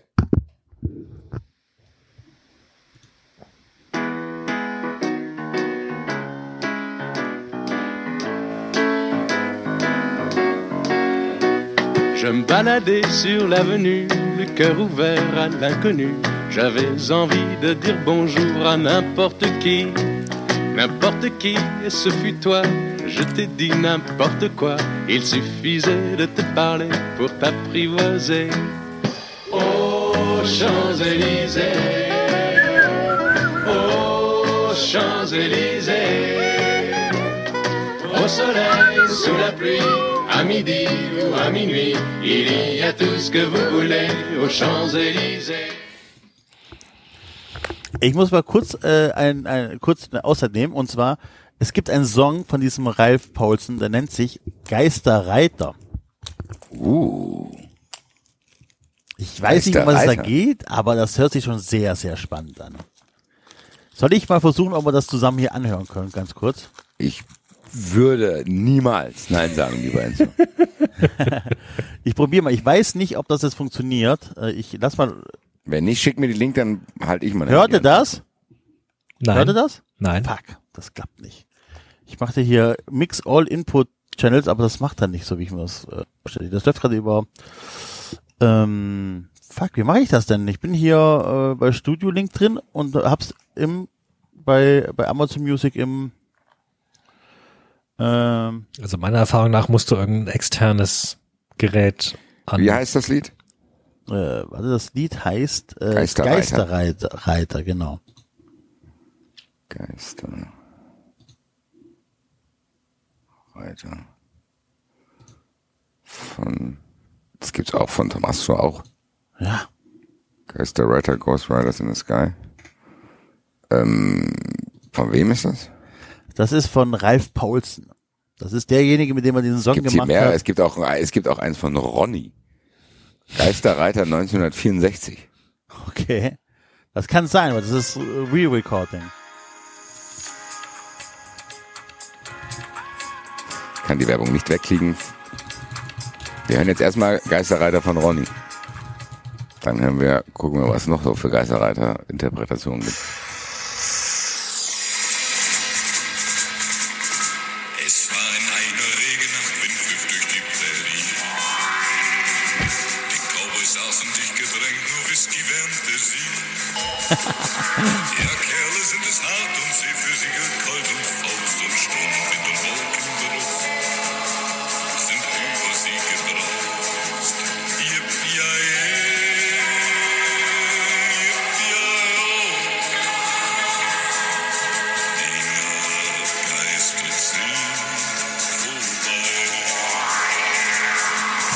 Einen zu.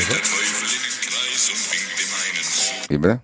Das ist doch sehr nah ein Geistertruck, oder?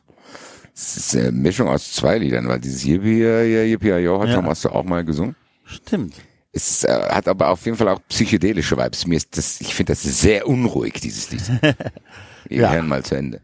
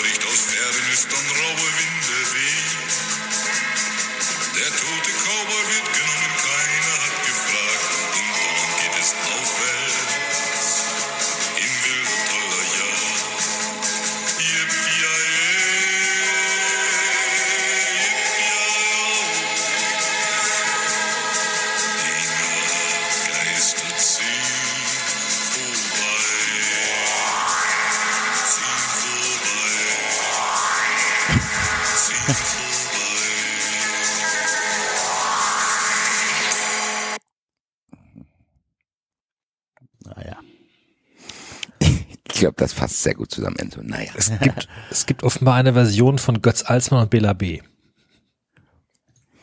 Yippie, Es ist ein sehr, sehr altes Lied. Ein schöner Galopp-Sound, der da im Hintergrund äh, die Basis und das Bett dieses Liedes bildet. Es gibt von Tom Asson sagt, verdammte Radarfalle. Yippie, yay. Ich habe kein Wort verstanden, ehrlich gesagt. Nee.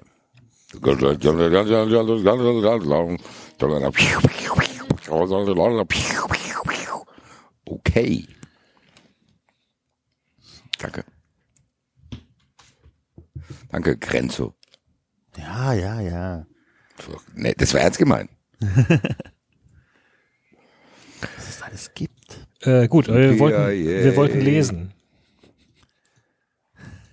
Oder wollt ihr Ja, lieber ja, ja, Tom ja. Astor hören? Mir ist das. Nein, lass lesen. Wisst ihr noch, wo wir waren? Natürlich nicht. Also ich weiß es definitiv nie. Basti? Bei dem merkwürdigen Essen, wo man nicht reden darf. Nee, da waren wir schon vorbei. Wir waren jetzt, äh, wir hatten einen Schwenk gemacht zu den Eltern von Anton. Ah, die sich unterhalten haben hier. Alter, die Der- muss aber noch einiges lernen. Der Bub wird es nicht leicht haben, Meta.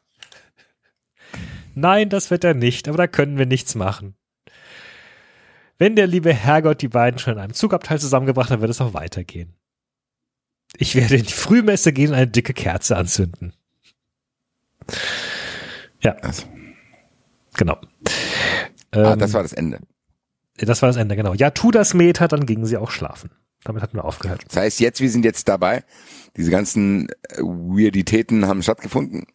die merkwürdige Stimmung, als er da unnötig lange vor der Tür stand Ja, und äh, beim Essen sie die Schnauze halten musste ja. und die quasi schon die aufkommenden Probleme der kommenden Ehe besprochen haben. Genau. Und ähm, wir hatten schon angeteasert, der nächste Satz, der nächste Abschnitt geht weiter mit bald schliefen alle im Haus, außer Dorothea, die sich jetzt Anna nannte.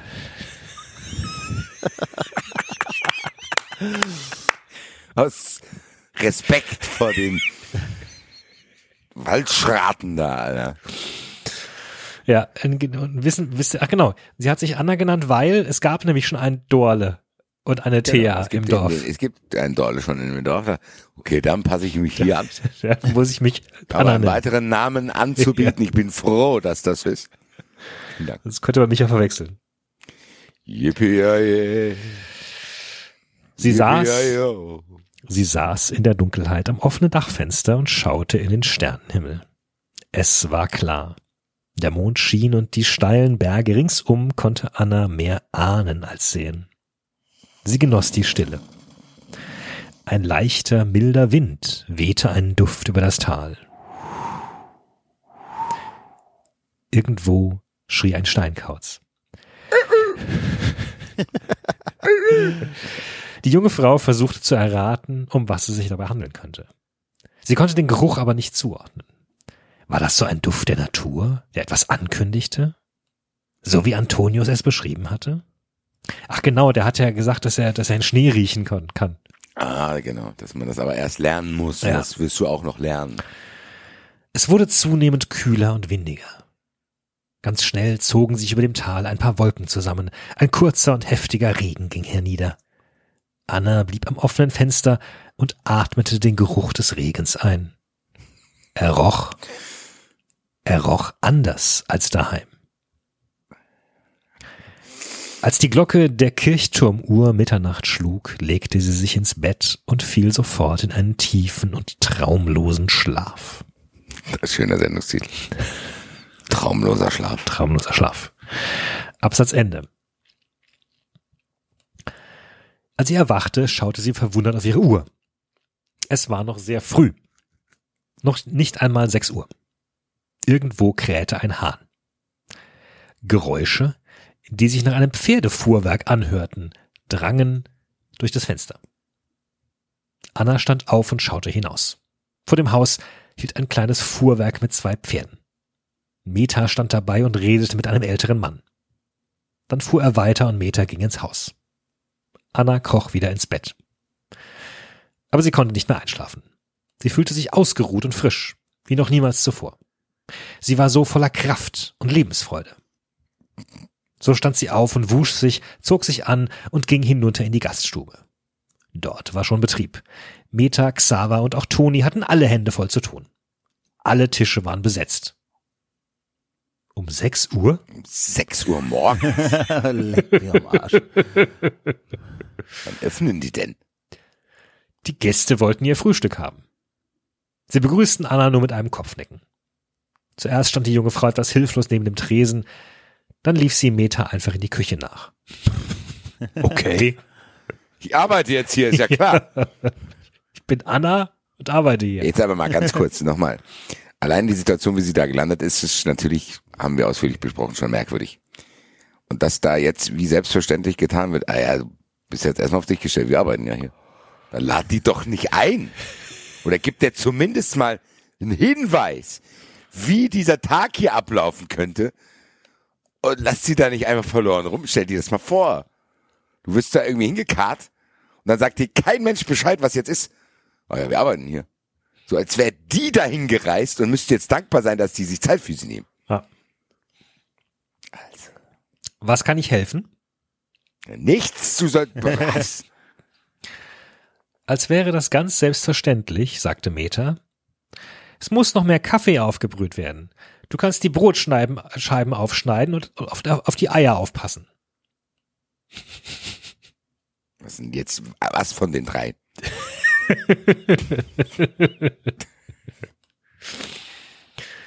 Sie reichte Anna eine Dirndlschürze. Anna zog sie an und krempelte die Ärmel ihres eleganten hellen Pullovers aus einem Se Seide-Wollgemisch nach oben.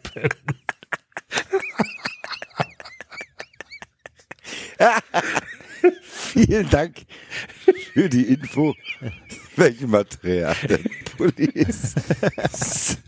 Gar kein sperriges Wort. Seide-Wollgemisch. Seide-Wollgemisch. Seide-Wollgemisch. Auch ein schöner Sender. Auch tatsächlich ein schöner Nennungstitel, ja. Yippie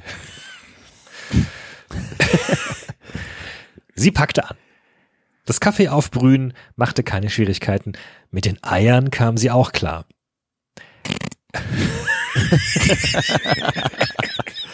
Schatz, wie willst du deine Eier? Am liebsten gekrault. Yo. Boah, das ist ein Altherrenwitz. Ich hoffe, es lacht keiner.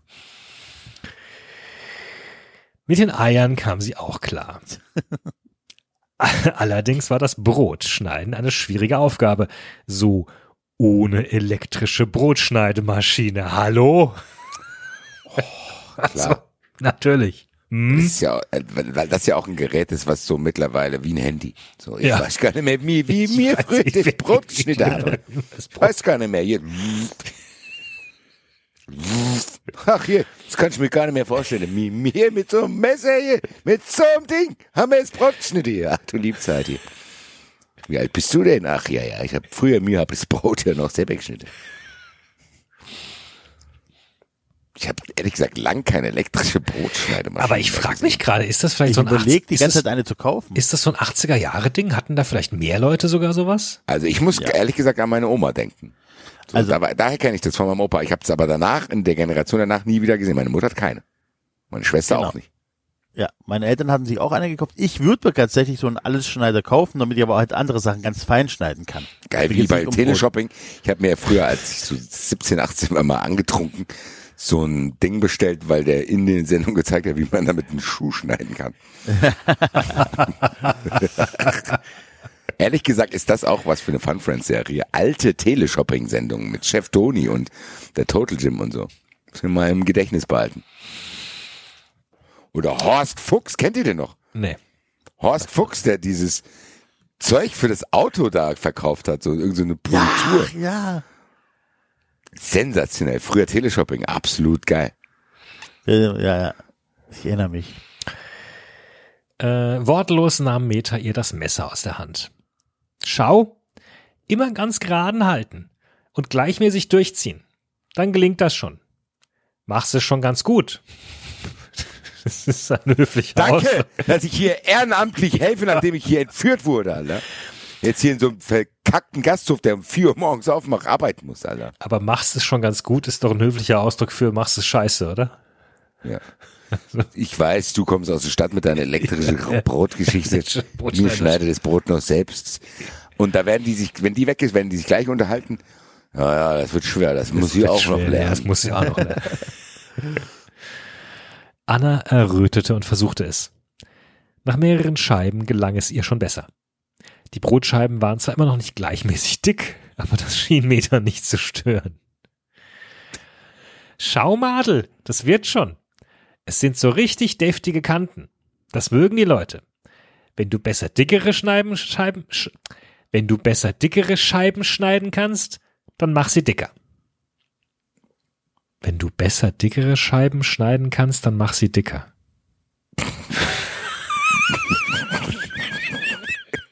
Ja. Ja, gut. Makes sense. Ja.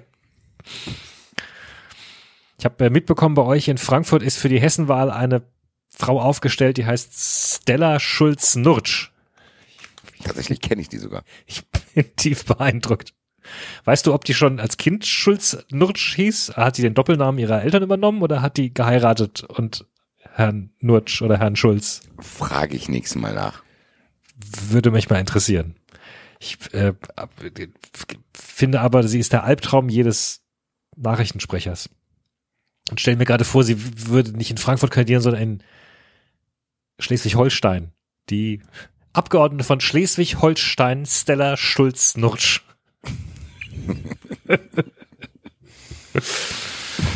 Ja, Es gibt hier eine ganz weirde Partei, die sagen, wollen sie 800 Jahre leben? Ohne Scheiß. Warte mal, ich habe das doch letztens in irgendeine Gruppe geschickt, Alter. Ja? Hab ich mich auch schon gefragt, hä? Die, die hängen ja überall am Römer, diese Plakate. Würdet ihr 800 Jahre leben wollen? Kommt halt den Zustand an, ehrlich gesagt. Ja gut, ja. Ja. Ich gebe zu, ich bin neugierig. Ich würde gerne, glaube ich, länger leben, als ich Ja, vermutlich aber kann. ja, die Frage ist halt, ob es irgendwann, äh, wenn du gesund bist, ja. Weil dann kriegst du ja unglaublich viele Sachen auch mit. Ja, So was so noch passiert und so ein Kram. Aber Vor allem muss ich so lange leben, um diesen scheiß Song zu finden.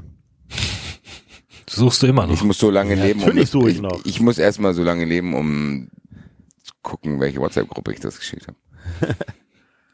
Yippie, ja. Keine Äh, Ahnung. Auf jeden Fall gibt es eine Partei, die Wahlplakate sind, wollen sie 800 Jahre leben. Für irgendwie mehr Forschung in der bla bla bla, nicht Altersdingsbums so. Ja. Menschen können 1000 Jahre leben, steht auf dem Plakat. hm, das halte ich für übertrieben. Ich auch. Ist aber mal ein mutiger Wahlslogan auch. Das ist richtig. Ja, die Die trauen sich wieder. was. Die trauen Die sich trauen was. sich was. Ja. Die trauen sich was. Endlich sagt's mal einer. Nachdem Anna fünf große Laib Brot aufgeschnitten hatte, taten ihr der Arm und das Handgelenk weh. Na, herzlichen Glückwunsch an den Typen, das wird nix.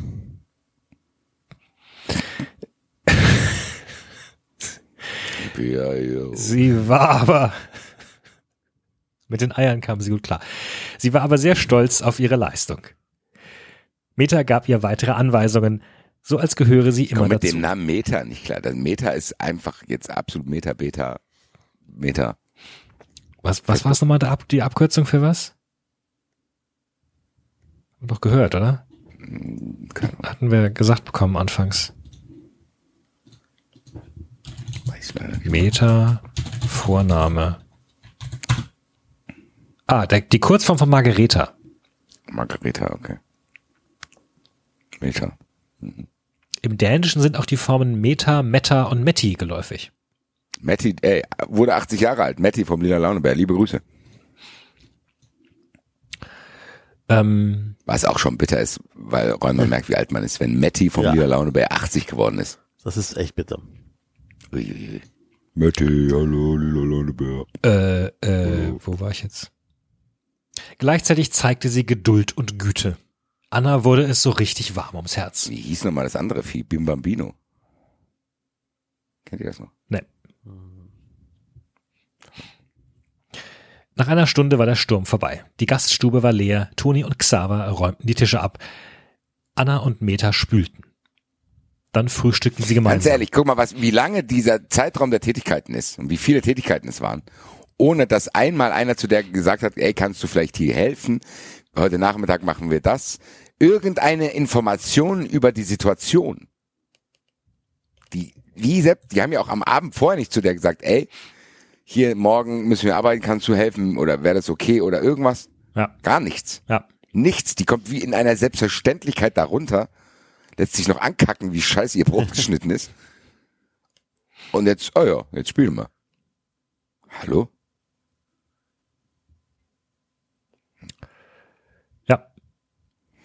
Ähm, ähm, ähm, ähm, äh, sie saßen in der Küche der Gaststube. Jeder hatte einen großen Becher süßen Milchkaffee vor sich stehen. Hm. Meta gab noch guten Rahm in Annas Kaffee. Auf dem- Sahne. Auf dem Tisch standen Brot und Butter und in der Mitte eine riesige schwarze Eich Eisenpfanne. Darin waren Rühreier mit Speck. Wieder gab es keine Teller. Antonius wollte aufstehen und Anna einen Teller holen, doch diese ging mit ihrer Gabel in die Pfanne und begann zu essen.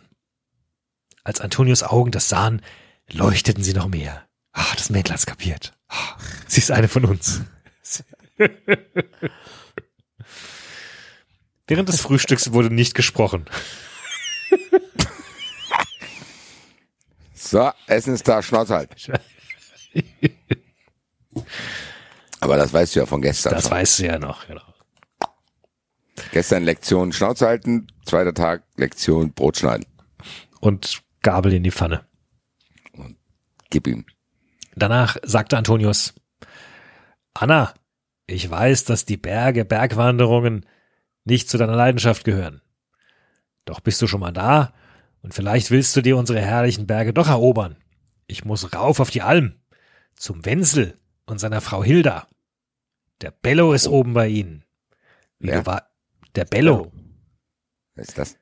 Wir werden es erfahren. Aber ich würde tippen, ein Wahrscheinlich Hund. ein Hund. Wie du weißt, war ich verreist. Da habe ich Bello oben gelassen auf der Alm. Bei den beiden. Hier ist es zu eng für ihn. Die Eltern haben auch keine Zeit, sich um ihn zu kümmern. Da oben hat er seinen Auslauf. Willst nicht doch mitkommen? Äh, ich muss hier eine Frage stellen. Ja, Wo bitte. wohnt dieser Hund sonst? Ich, ja, Wenn es doch da zu eng ist. ja, genau, ja. Und warum ist es da zu eng? Also da ist doch offenbar Platz. Also, wo lebt dieser Hund normalerweise, Ja.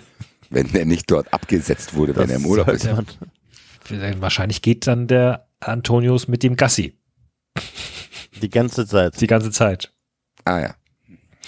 Oder hat er vielleicht auch noch? Nee, der wohnt doch auch. Das Ich habe aber auch. Schwierigkeiten, mir das überhaupt vorzustellen. Also es ist doch ein Dorf irgendwie und da fährt ein Pferdegespann rum. Ja. Wobei, genau, aber Susanne kam mit dem Auto hoch, ne? Su. So. Su.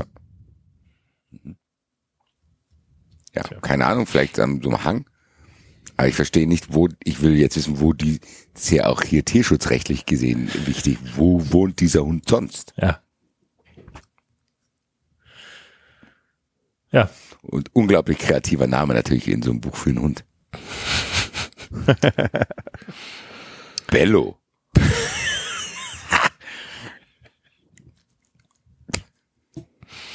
Komm, Bello. Ja. Wenzel. Wenzel und seine. Frau Hilda. Bello? Ich vermute, das ist ein Hund. Der Name klingt so nach Hund.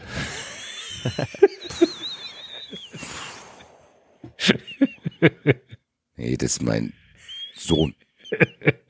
Der, der dein Gesicht, der dein Gesicht trägt. Das ist der Sohn, der dein Gesicht hat. Wir gehen jetzt mal hoch und klären die Sache endgültig. Weil ich hab Bock auf den Vibe, Alter. Gottes Willen. Ja, Bello ist ein Hund. Ein Riesenvieh von Hund. Ein Rüde. Ein echter Neufundländer. Fast zwei Jahre alt. Inwieweit war das jetzt? Also ist es nicht logisch, dass es ein Rüde ist? Und dann hieß er Bella. Ja, eben. Ja, gut. Annas Gesichtszüge veränderten sich nun schlagartig. Sie sprang vom Stuhl auf und trat entschlossen vor ihn hin. Oh, schön, großartig, ich komme mit. Dann gehen wir gleich? Nein, du spielst jetzt hier noch fertig, Alter.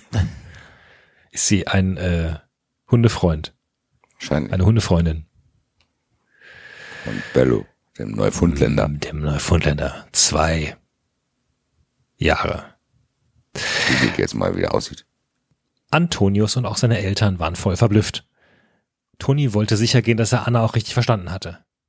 Du, da geht es rauf. Der Bello ist ganz oben auf der Sommeralm. Das ist eine richtige kleine Bergwanderung. Bist du dir da sicher? Ja, der kein Gefährt. Wahrscheinlich gibt's da keinen Weg hoch. Keine Die muss Straße. ja irgendwie Waren da hochkriegen. Naja, das, äh, auf den Almen hast du ja tatsächlich früher, bist du wahrscheinlich zu Fuß hin. Da musst du einen Kessel Milch hochschleppen oder was? Ja. Ja. Herzlichen Glückwunsch. Oder hast dann halt oben- Keine Ahnung, warum sich das Konzept nicht durchgesetzt hat, der Mensch. Ja, ja, los, komm. Antonius war völlig überrascht.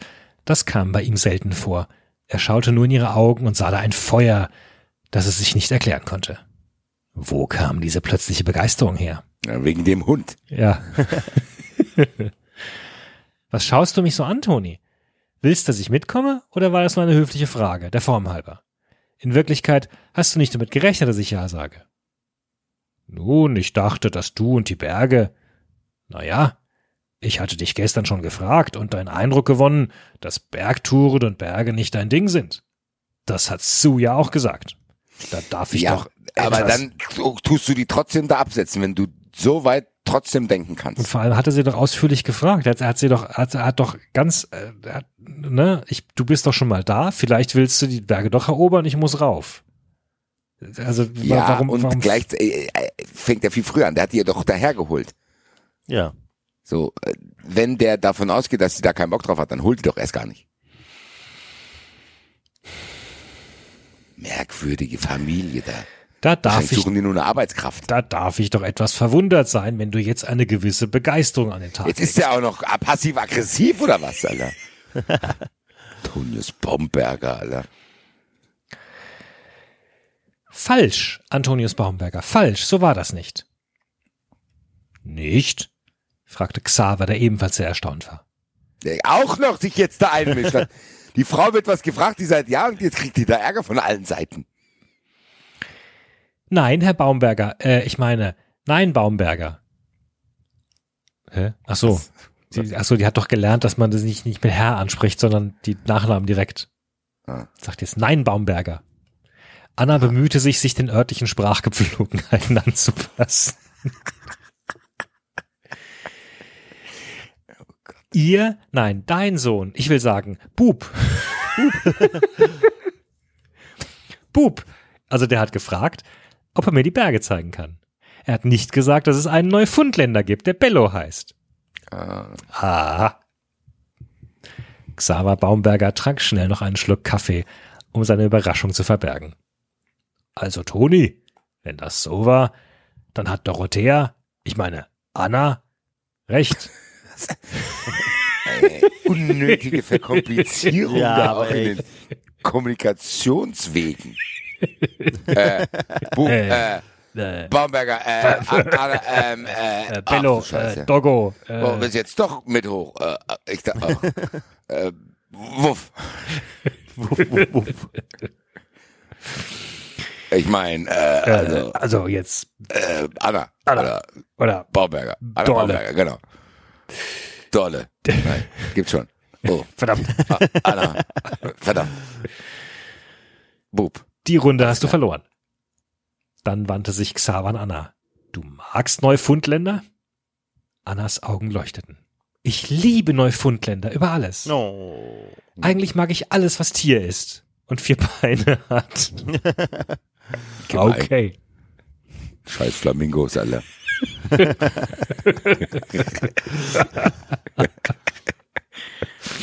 Hau ab. Meine Großeltern hatten einen Bauernhof in Niedersachsen. Da war ich als Kind am liebsten. Sie hatten auch Neufundländer. Die haben sie sogar gezüchtet. Das sind prima Hunde. Sie sind groß und kräftig, dabei gutmütig und folgsam. Sie haben ein dickes, robustes Fell, wie Teddybären. Und sie können kleine Wagen ziehen. das ist das Wichtigste. Das ist ja ein süßer Hund, der kann hier einen Wagen ziehen. Sehr gut. Das Das ich hier mal Wagen ziehen lassen. Das weißt du? Antonius staunte immer mehr. Denkst du, ich kenne mich nur in Aktien aus, Toni? Ach ja, stimmt ja, die war ja äh, Investmentbankerin. Ja. Zweite Runde geht ebenfalls an Anna, stellte Xaver schmunzelnd fest. Von welchem Spiel? Ich, von, weiß es nicht. Xaver gefiel die junge Frau immer mehr. Sie schien doch eine gewisse Bodenständigkeit zu haben und wusste, was sie wollte. Sie konnte blitzschnell eine Entscheidung treffen und war dann auch wild entschlossen, dies sofort anzugehen. Genau. Das kann man an dieser Situation ablesen. Ja. Huiuiui. Darin war sie anders als viele Frauen. Ui, ui, ui, ui, ui, ui, ui. Ja, genau. Ja. Weil normalerweise dann eine Frau jetzt Ja. 80 Stunden rumgestanden hätte und nicht genau. gewusst hätte, was sie da machen wenn sie entführt weiß es nicht. Wurde. Will ich jetzt hoch, soll ich jetzt runter? soll ich- Ich bin jetzt hier entführt worden. Ja, hm. Hm. Das imponierte dem Vier, alten was, hat- was soll die denn auch sonst machen? Das imponierte dem alten Xaver sehr. Darüber hinaus amüsierte er sich darüber, wie Anna seinen Sohn aus der Fassung gebracht hatte. Das hatte er schon lange nicht mehr erlebt, dass der selbstsichere und in sich ruhende Antonius so sprachlos war. Ach, Leute. Nur weil die sagt, die kommen mit hoch, was er eh schon gefragt hat. Ja. Ja. Und, dann die auch nicht der viel anderes machen Und kann. sie halt nur mal tierverrückt ist. Und da ist doch auch, aber auch sonst nichts, was sie machen kann. Die Situation ist ja schon weird genug. Wo soll die denn sonst Ja, hin? was soll sie tun? Ja. Jetzt rastet der da vor Freude und Erstaunen aus. Der andere redet was von zwei Runden, die sie gewonnen hat. Anders Ich hab- als alle anderen Frauen. Ich habe als anders als andere Frauen. Ich habe als Kind selbst einen Neufundländer trainiert, dass man ihn vor den kleinen Karren sparen konnte, spannen konnte. Was eine Assi-Braut hat. Die einfach dann der Hund Sachen schleppen lassen. Er hieß Teddy. Da sind wir Kinder mit herumgefahren. Kannst ja so fragen, wenn du es mir nicht glauben willst. Doch, doch, doch, ich glaube dir, Anna. Verlegen fuhr sich Antonius durch sein schwarzes, lockiges Haar. Wie lange braucht man dazu, bis der Hund das kann? Ach, siehst du, der weiß das nicht. Äh, weißt du es nicht oder ist ein nutzloser Hund, Bello, Alter? Das kommt auf den Hund an, Toni. Ein paar Tage, ein paar Wochen. Es kommt halt darauf an, wie man das macht. Ich meine, man muss ein Spiel draus machen. Der Hund wird das mögen. Wichtig ist, dass der Hund langsam an das Geschirr gewöhnt wird. Wie ist es? Klingt, als wolltest du Bello trainieren. Ja, deshalb war ich eine Woche in Norwegen. da habe ich einen Kurs gemacht, wie man mit Huskies fährt.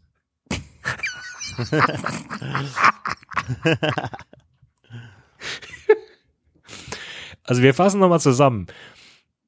Äh, Herr Baumberger möchte seinen Bello darauf trainieren, dass er Wagen fährt und deswegen ist er ohne Bello eine Woche nach Norwegen gereist, um dort einen Kurs zu machen, um mit Huskies Schlittenfahren zu üben.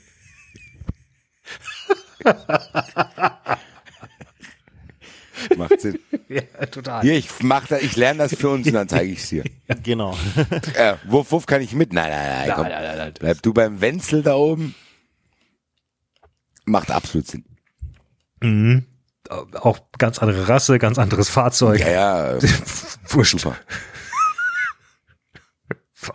Ich mal nach Norwegen. Ach, guck mal, sagt sie sogar. Neufundländer sind ganz andere Hunde, eine ganz andere Rasse. Das Geld, das du dir sparen können. Das, was du da gelernt hast, kannst du bestimmt nur für Huskies verwenden. Ich hatte aber keine Angaben, wo man mit Neufundländern trainieren kann und das lernen kann, wie man sie abrichtet. Brachte Toni zu seiner Entschuldigung etwas hilflos hervor. Ich hatte keine Angaben. Das stand aber nicht in der, in Stand der, aber in nicht der im, im, ja. im Manual. Beschreibung, in dem Manual. Xaver grinste und wechselte vielsagende Blicke mit seiner Frau. Die finden das jetzt super, dass ihr Sohn da. Äh, Steht auch noch da. Mensch, das wird ja was gekostet haben hier, oder? Ja, Also Für ein- nichts. Mal eine Woche nach Norwegen. Dann lernt er das, dann kommt er zurück und stellt fest, oh, dann macht er das ja gar nicht. Die Huskies haben das sofort gemacht. Die Huskies haben das. da habe ich gelernt, wie man Huskies abrichtet für einen Schlitten. Warum zieht mein Neufundländer jetzt? Schlitten. Warum zieht mein Neufundländer Jetzt jetzt keinen Wagen. kleinen Wagen hier?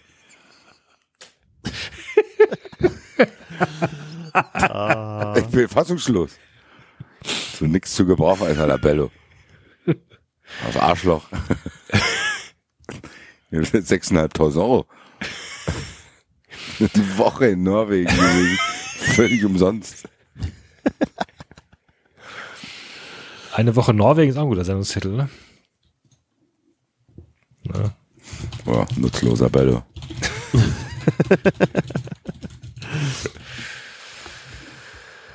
Ähm, Also, Toni, wenn du willst, schaue ich mir deinen Bello gerne mal an. Ich kann dir dann schon sagen, ob er sich dafür eignet und wie lange es dauert, bis er alles gelernt hat. Voraussetzung ist natürlich, dass du mir vertraust. Besser gesagt, dass du mir das zutraust. Vielleicht hast du ja irgendwelche Vorbehalte Frauen gegenüber?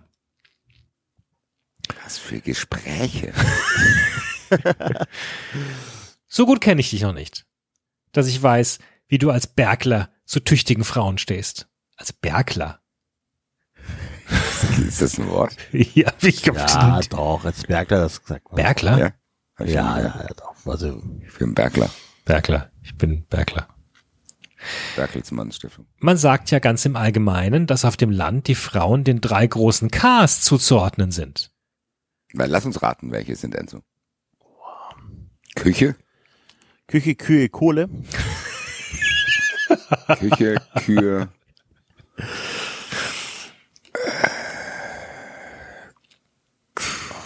Küche, Kühe. Küche, Kür, Kirche. Kirche, ja. Küche, Kinder, Kirche. Kühe.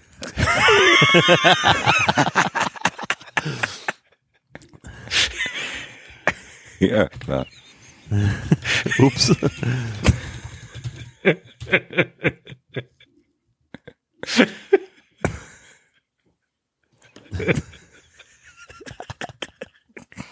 Klar.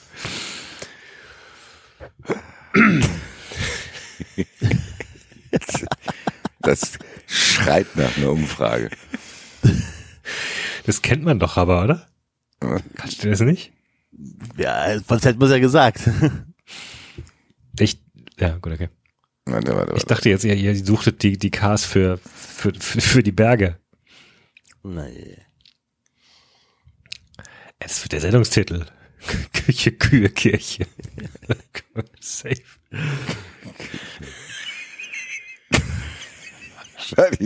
Ja, Kühe. Genau. Natürlich Kühe. Ja, was denn sonst? Wie unangenehm. Ja, die Frauen sind da. Ich habe halt gedacht, die melken da, die Frauen. Ja, die melken da die Kühe, weil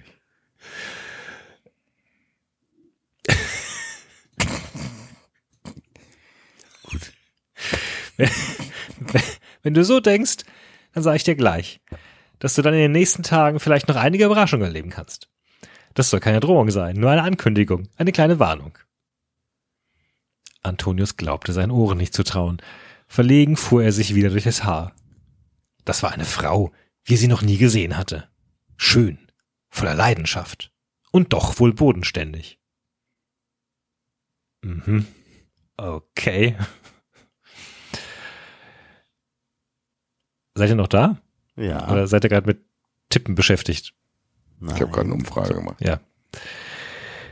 Nehme ich was für eine? K, Fragezeichen. Und dann alle vier.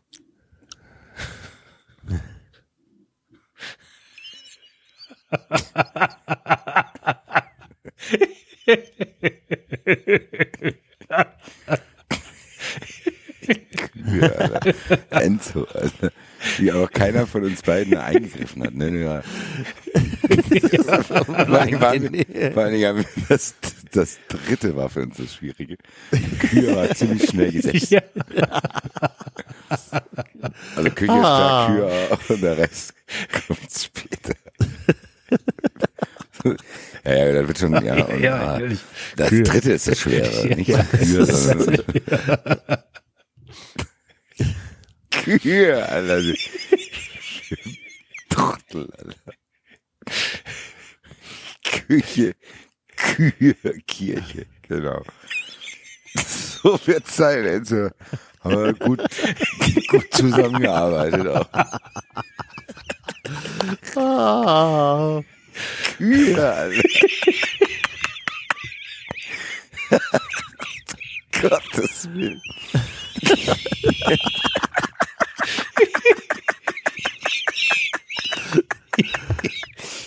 Ja, klar. Was auch sonst. Ich, selbstverständlich, wie auch beide da drauf gekommen sind. Ja, klar. es gab keine Widerworte. Kühe auf jeden Das Fall. Das macht die, gro die drei großen K. Die, die Kühe schon dabei sein. Eieiei. Gut.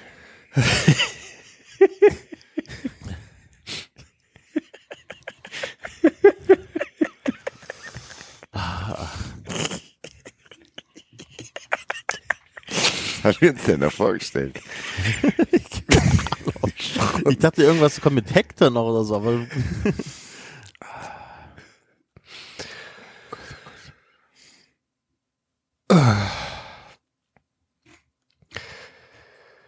Ja. Bei der Umfrage war, weshalb sollte Helmut fühlt übrigens, fühlt übrigens LKW. Kühe, ja. Genau, das ist schon weitläufig bekannt. Wie das hier läuft. Ihr seid hier in erster Linie für die Kühe zuständig. Anna. Kinder, Kinder machen wir selbst. Kinder So unter- selbst. unter Männern. Ihr müsst euch erst um die Kühe kümmern. Ach, ja, sehr gut. Ähm, ja, Ja. Gut. Anna fuhr fort. Du sagtest gestern, dass ich einiges schon noch lernen würde, wie das hier in den Bergen so ist. Ich habe darüber nachgedacht. Das ist gut so. Wenn ich schon einmal ein paar Tage hier bin, dann will ich möglichst viel erfahren. So eine Chance bekomme ich vielleicht so schnell nicht wieder. Aber ich gebe dir auch eine Retourkutsche. Da, wo ich herkomme, da gibt es mehr für Frauen als die Aufgaben der drei großen Ks. Und mit einem nicht zu übersehenden Schmunzeln fuhr sie fort. Das heißt, dass auch du einiges lernen kannst. Also reden wir Klartext. Das tut ihr doch hier. Ihr sprecht die Sachen direkt an. Ich biete dir an, mir dein Bello anzuschauen. Wenn ich denke, dass es sich dazu eignet, dir zu helfen. Aber ich dulde keine Einmischung. Keine Diskussion. In der Sache bin ich die, in der Sache bin ich die Expertin. ich einfach eben in Enzos Kopf drin war.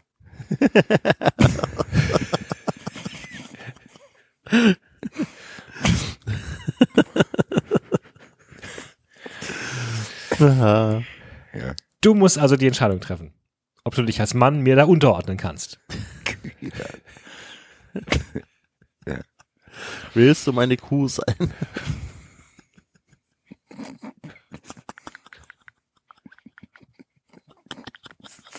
Ist das dumm? Ah. Ein Lowlight in unserer jungen Geschichte.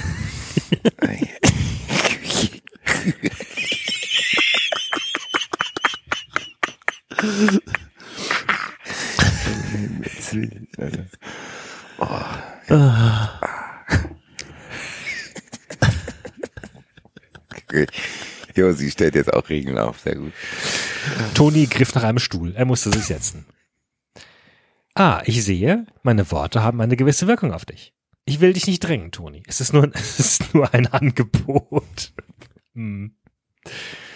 Ich bin dir nicht böse, wenn du jetzt gleich sagst, dass es ein zu großer Schritt für dich ist. Was denn? Dass sie, Dass sie sich den Hund kurz anschaut. Ja, und dass sie dann entscheidet.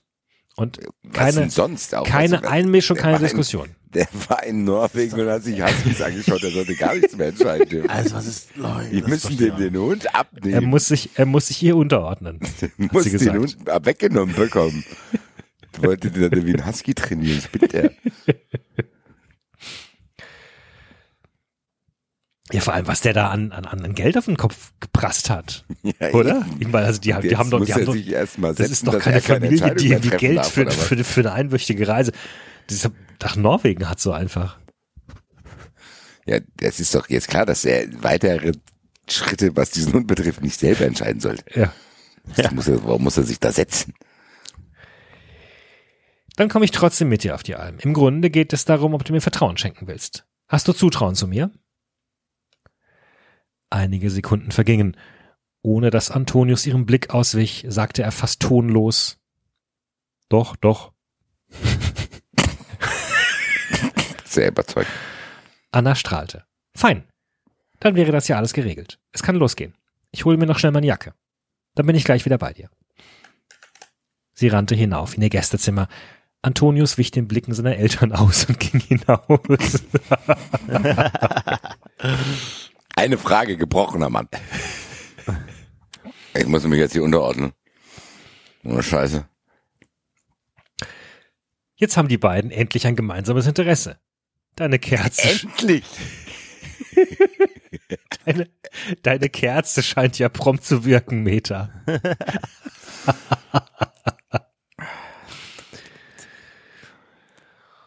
Meta lächelte still und begann Kartoffeln zu schälen für das Mittagessen. Xaver Baumberger stand am Fenster und sah den beiden nach, wie sie den Pfad hin, hinter dem Haus hinaufgingen, der zur Sommeralm führt. Ach so, die sind jetzt schon direkt los. So einfach Der hat noch zack, zack. Kein, Ja gut, naja, okay. genug gearbeitet. Wie lange laufen die denn da? Das werden wir hoffentlich erfahren. Vielleicht könnte man was zu trinken mitnehmen oder so. Wenn jetzt ein strammer Marsch ist, laut ihm, dann wird es schon ein bisschen was sein. Hat sie überhaupt Schuhe? Gescheite. Das, Sie, hat doch, sie trägt doch Seide, Seidensommer, Wollgemisch. Ja, ja, Wollgemisch und äh, Segelschuhe. Sie sind ein schönes Paar, dachte er. jetzt schon. Mhm. Gern hätte er gewusst, was die beiden sprachen. Er konnte nur sehen, dass Anna redete und dabei sehr gestikulierte. Dann und wann blieben sie stehen. Immer wieder fuhr sich sein Sohn durch die Haare, ein untrügliches Zeichen von Verlegenheit. Der Pfad führte steil hinauf. Weiter oben kam eine Felsformation, nur ein paar Meter. Wie würden die beiden den Teil des Weges bewältigen? Ach guck mal, jetzt macht hier der macht hier der Autor einen richtigen Trick und dann äh, lässt uns den ganzen Aufstieg durch die. Augen der Eltern, Ah, Augen des Vaters die Augen des Vaters. stiegen sie die Felsformation hinauf. Xaver holte das Fernglas und stellte sich wieder ans Fenster. Gar nicht weirde Vibes. Sie sind jetzt in der Kurzein in der kurzen Steig, Meter. Kurzen Steig, so hieß diese kleine Strecke seit alters her. Und was tun Sie, Xaver? fragte Meter und schälte weiter in aller Ruhe ihre Kartoffeln. Was werden die machen? Ja, was werden die machen? Sie Die bläst tanzen. ihm ein. Komm her und Sie selbst. Meta nahm das Fernglas und schaute hindurch. War doch gut, dass ich extra eine große Kerze der Mutter Gottes gestiftet habe. Hand in Hand bewältigten die beiden die Strecke zwischen den Felsen.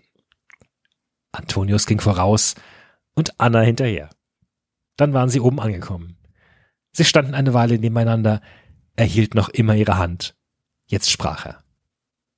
Antonius zeigte mit der Hand über die Landschaft. Er erklärte ihr wohl die Gegend. Dann gingen sie weiter. Was wir äh, äh, auch von dieser Erzählblase, wir können nicht mit, das geht nicht. Das Nee. ist außerhalb vom Nee. Ding. Der Pfad wurde breiter, jetzt trennten sich ihre Hände wieder. Naja, Scheint auch sehr klare Sicht zu sein. Ja, stimmt, ja. Naja, kann es kaum abwarten, bis sie wieder zurück sind, Meta. Du scheinst ja selbst ganz fanat in die Anna zu sein, Xaver. Uh, das wäre natürlich ein Plot. Sie ist schon ein fesches Madel, aber muss nicht eifersüchtig sein. Gut, okay. war nicht. Okay, gut, dass du mal gesagt hast, gell? Hier. Und ein Temperament hat die. Die scheint weder Tod noch Teufel zu fürchten, wie die auf eine Sache losgeht. Unserem Bub scheint das zu gefallen. Ich hatte jetzt eher den Eindruck, dass er verlegen, verlegen war. gebrochen Ne? zu haben. Ja. Ja. ja, warten wir es ab. Am Ende der Woche wissen wir mehr. Beide versuchten den ganzen Tag über ihre Ungeduld und Neugierde zu zügeln. Ganz gelang ihnen das nicht. Sie sahen öfter mit dem Fernglas aus dem Fenster. Alter. Schon ekelhaft. Das ist ja schon sehr, sehr merkwürdig. Ja. Gut, Absatzende. Okay, Doc.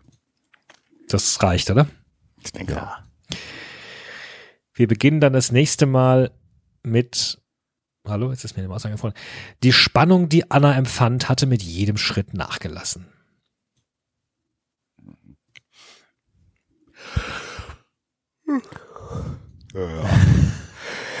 Ja, kann ich das Gehirn kühlen durch ein Was für ein Cliffhanger.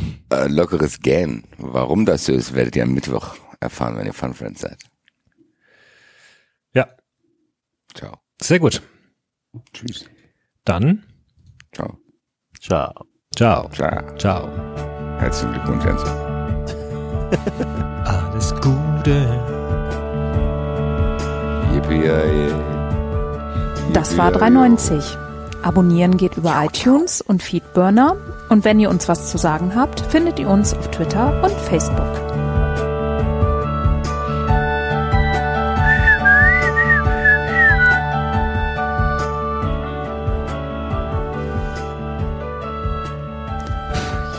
Jetzt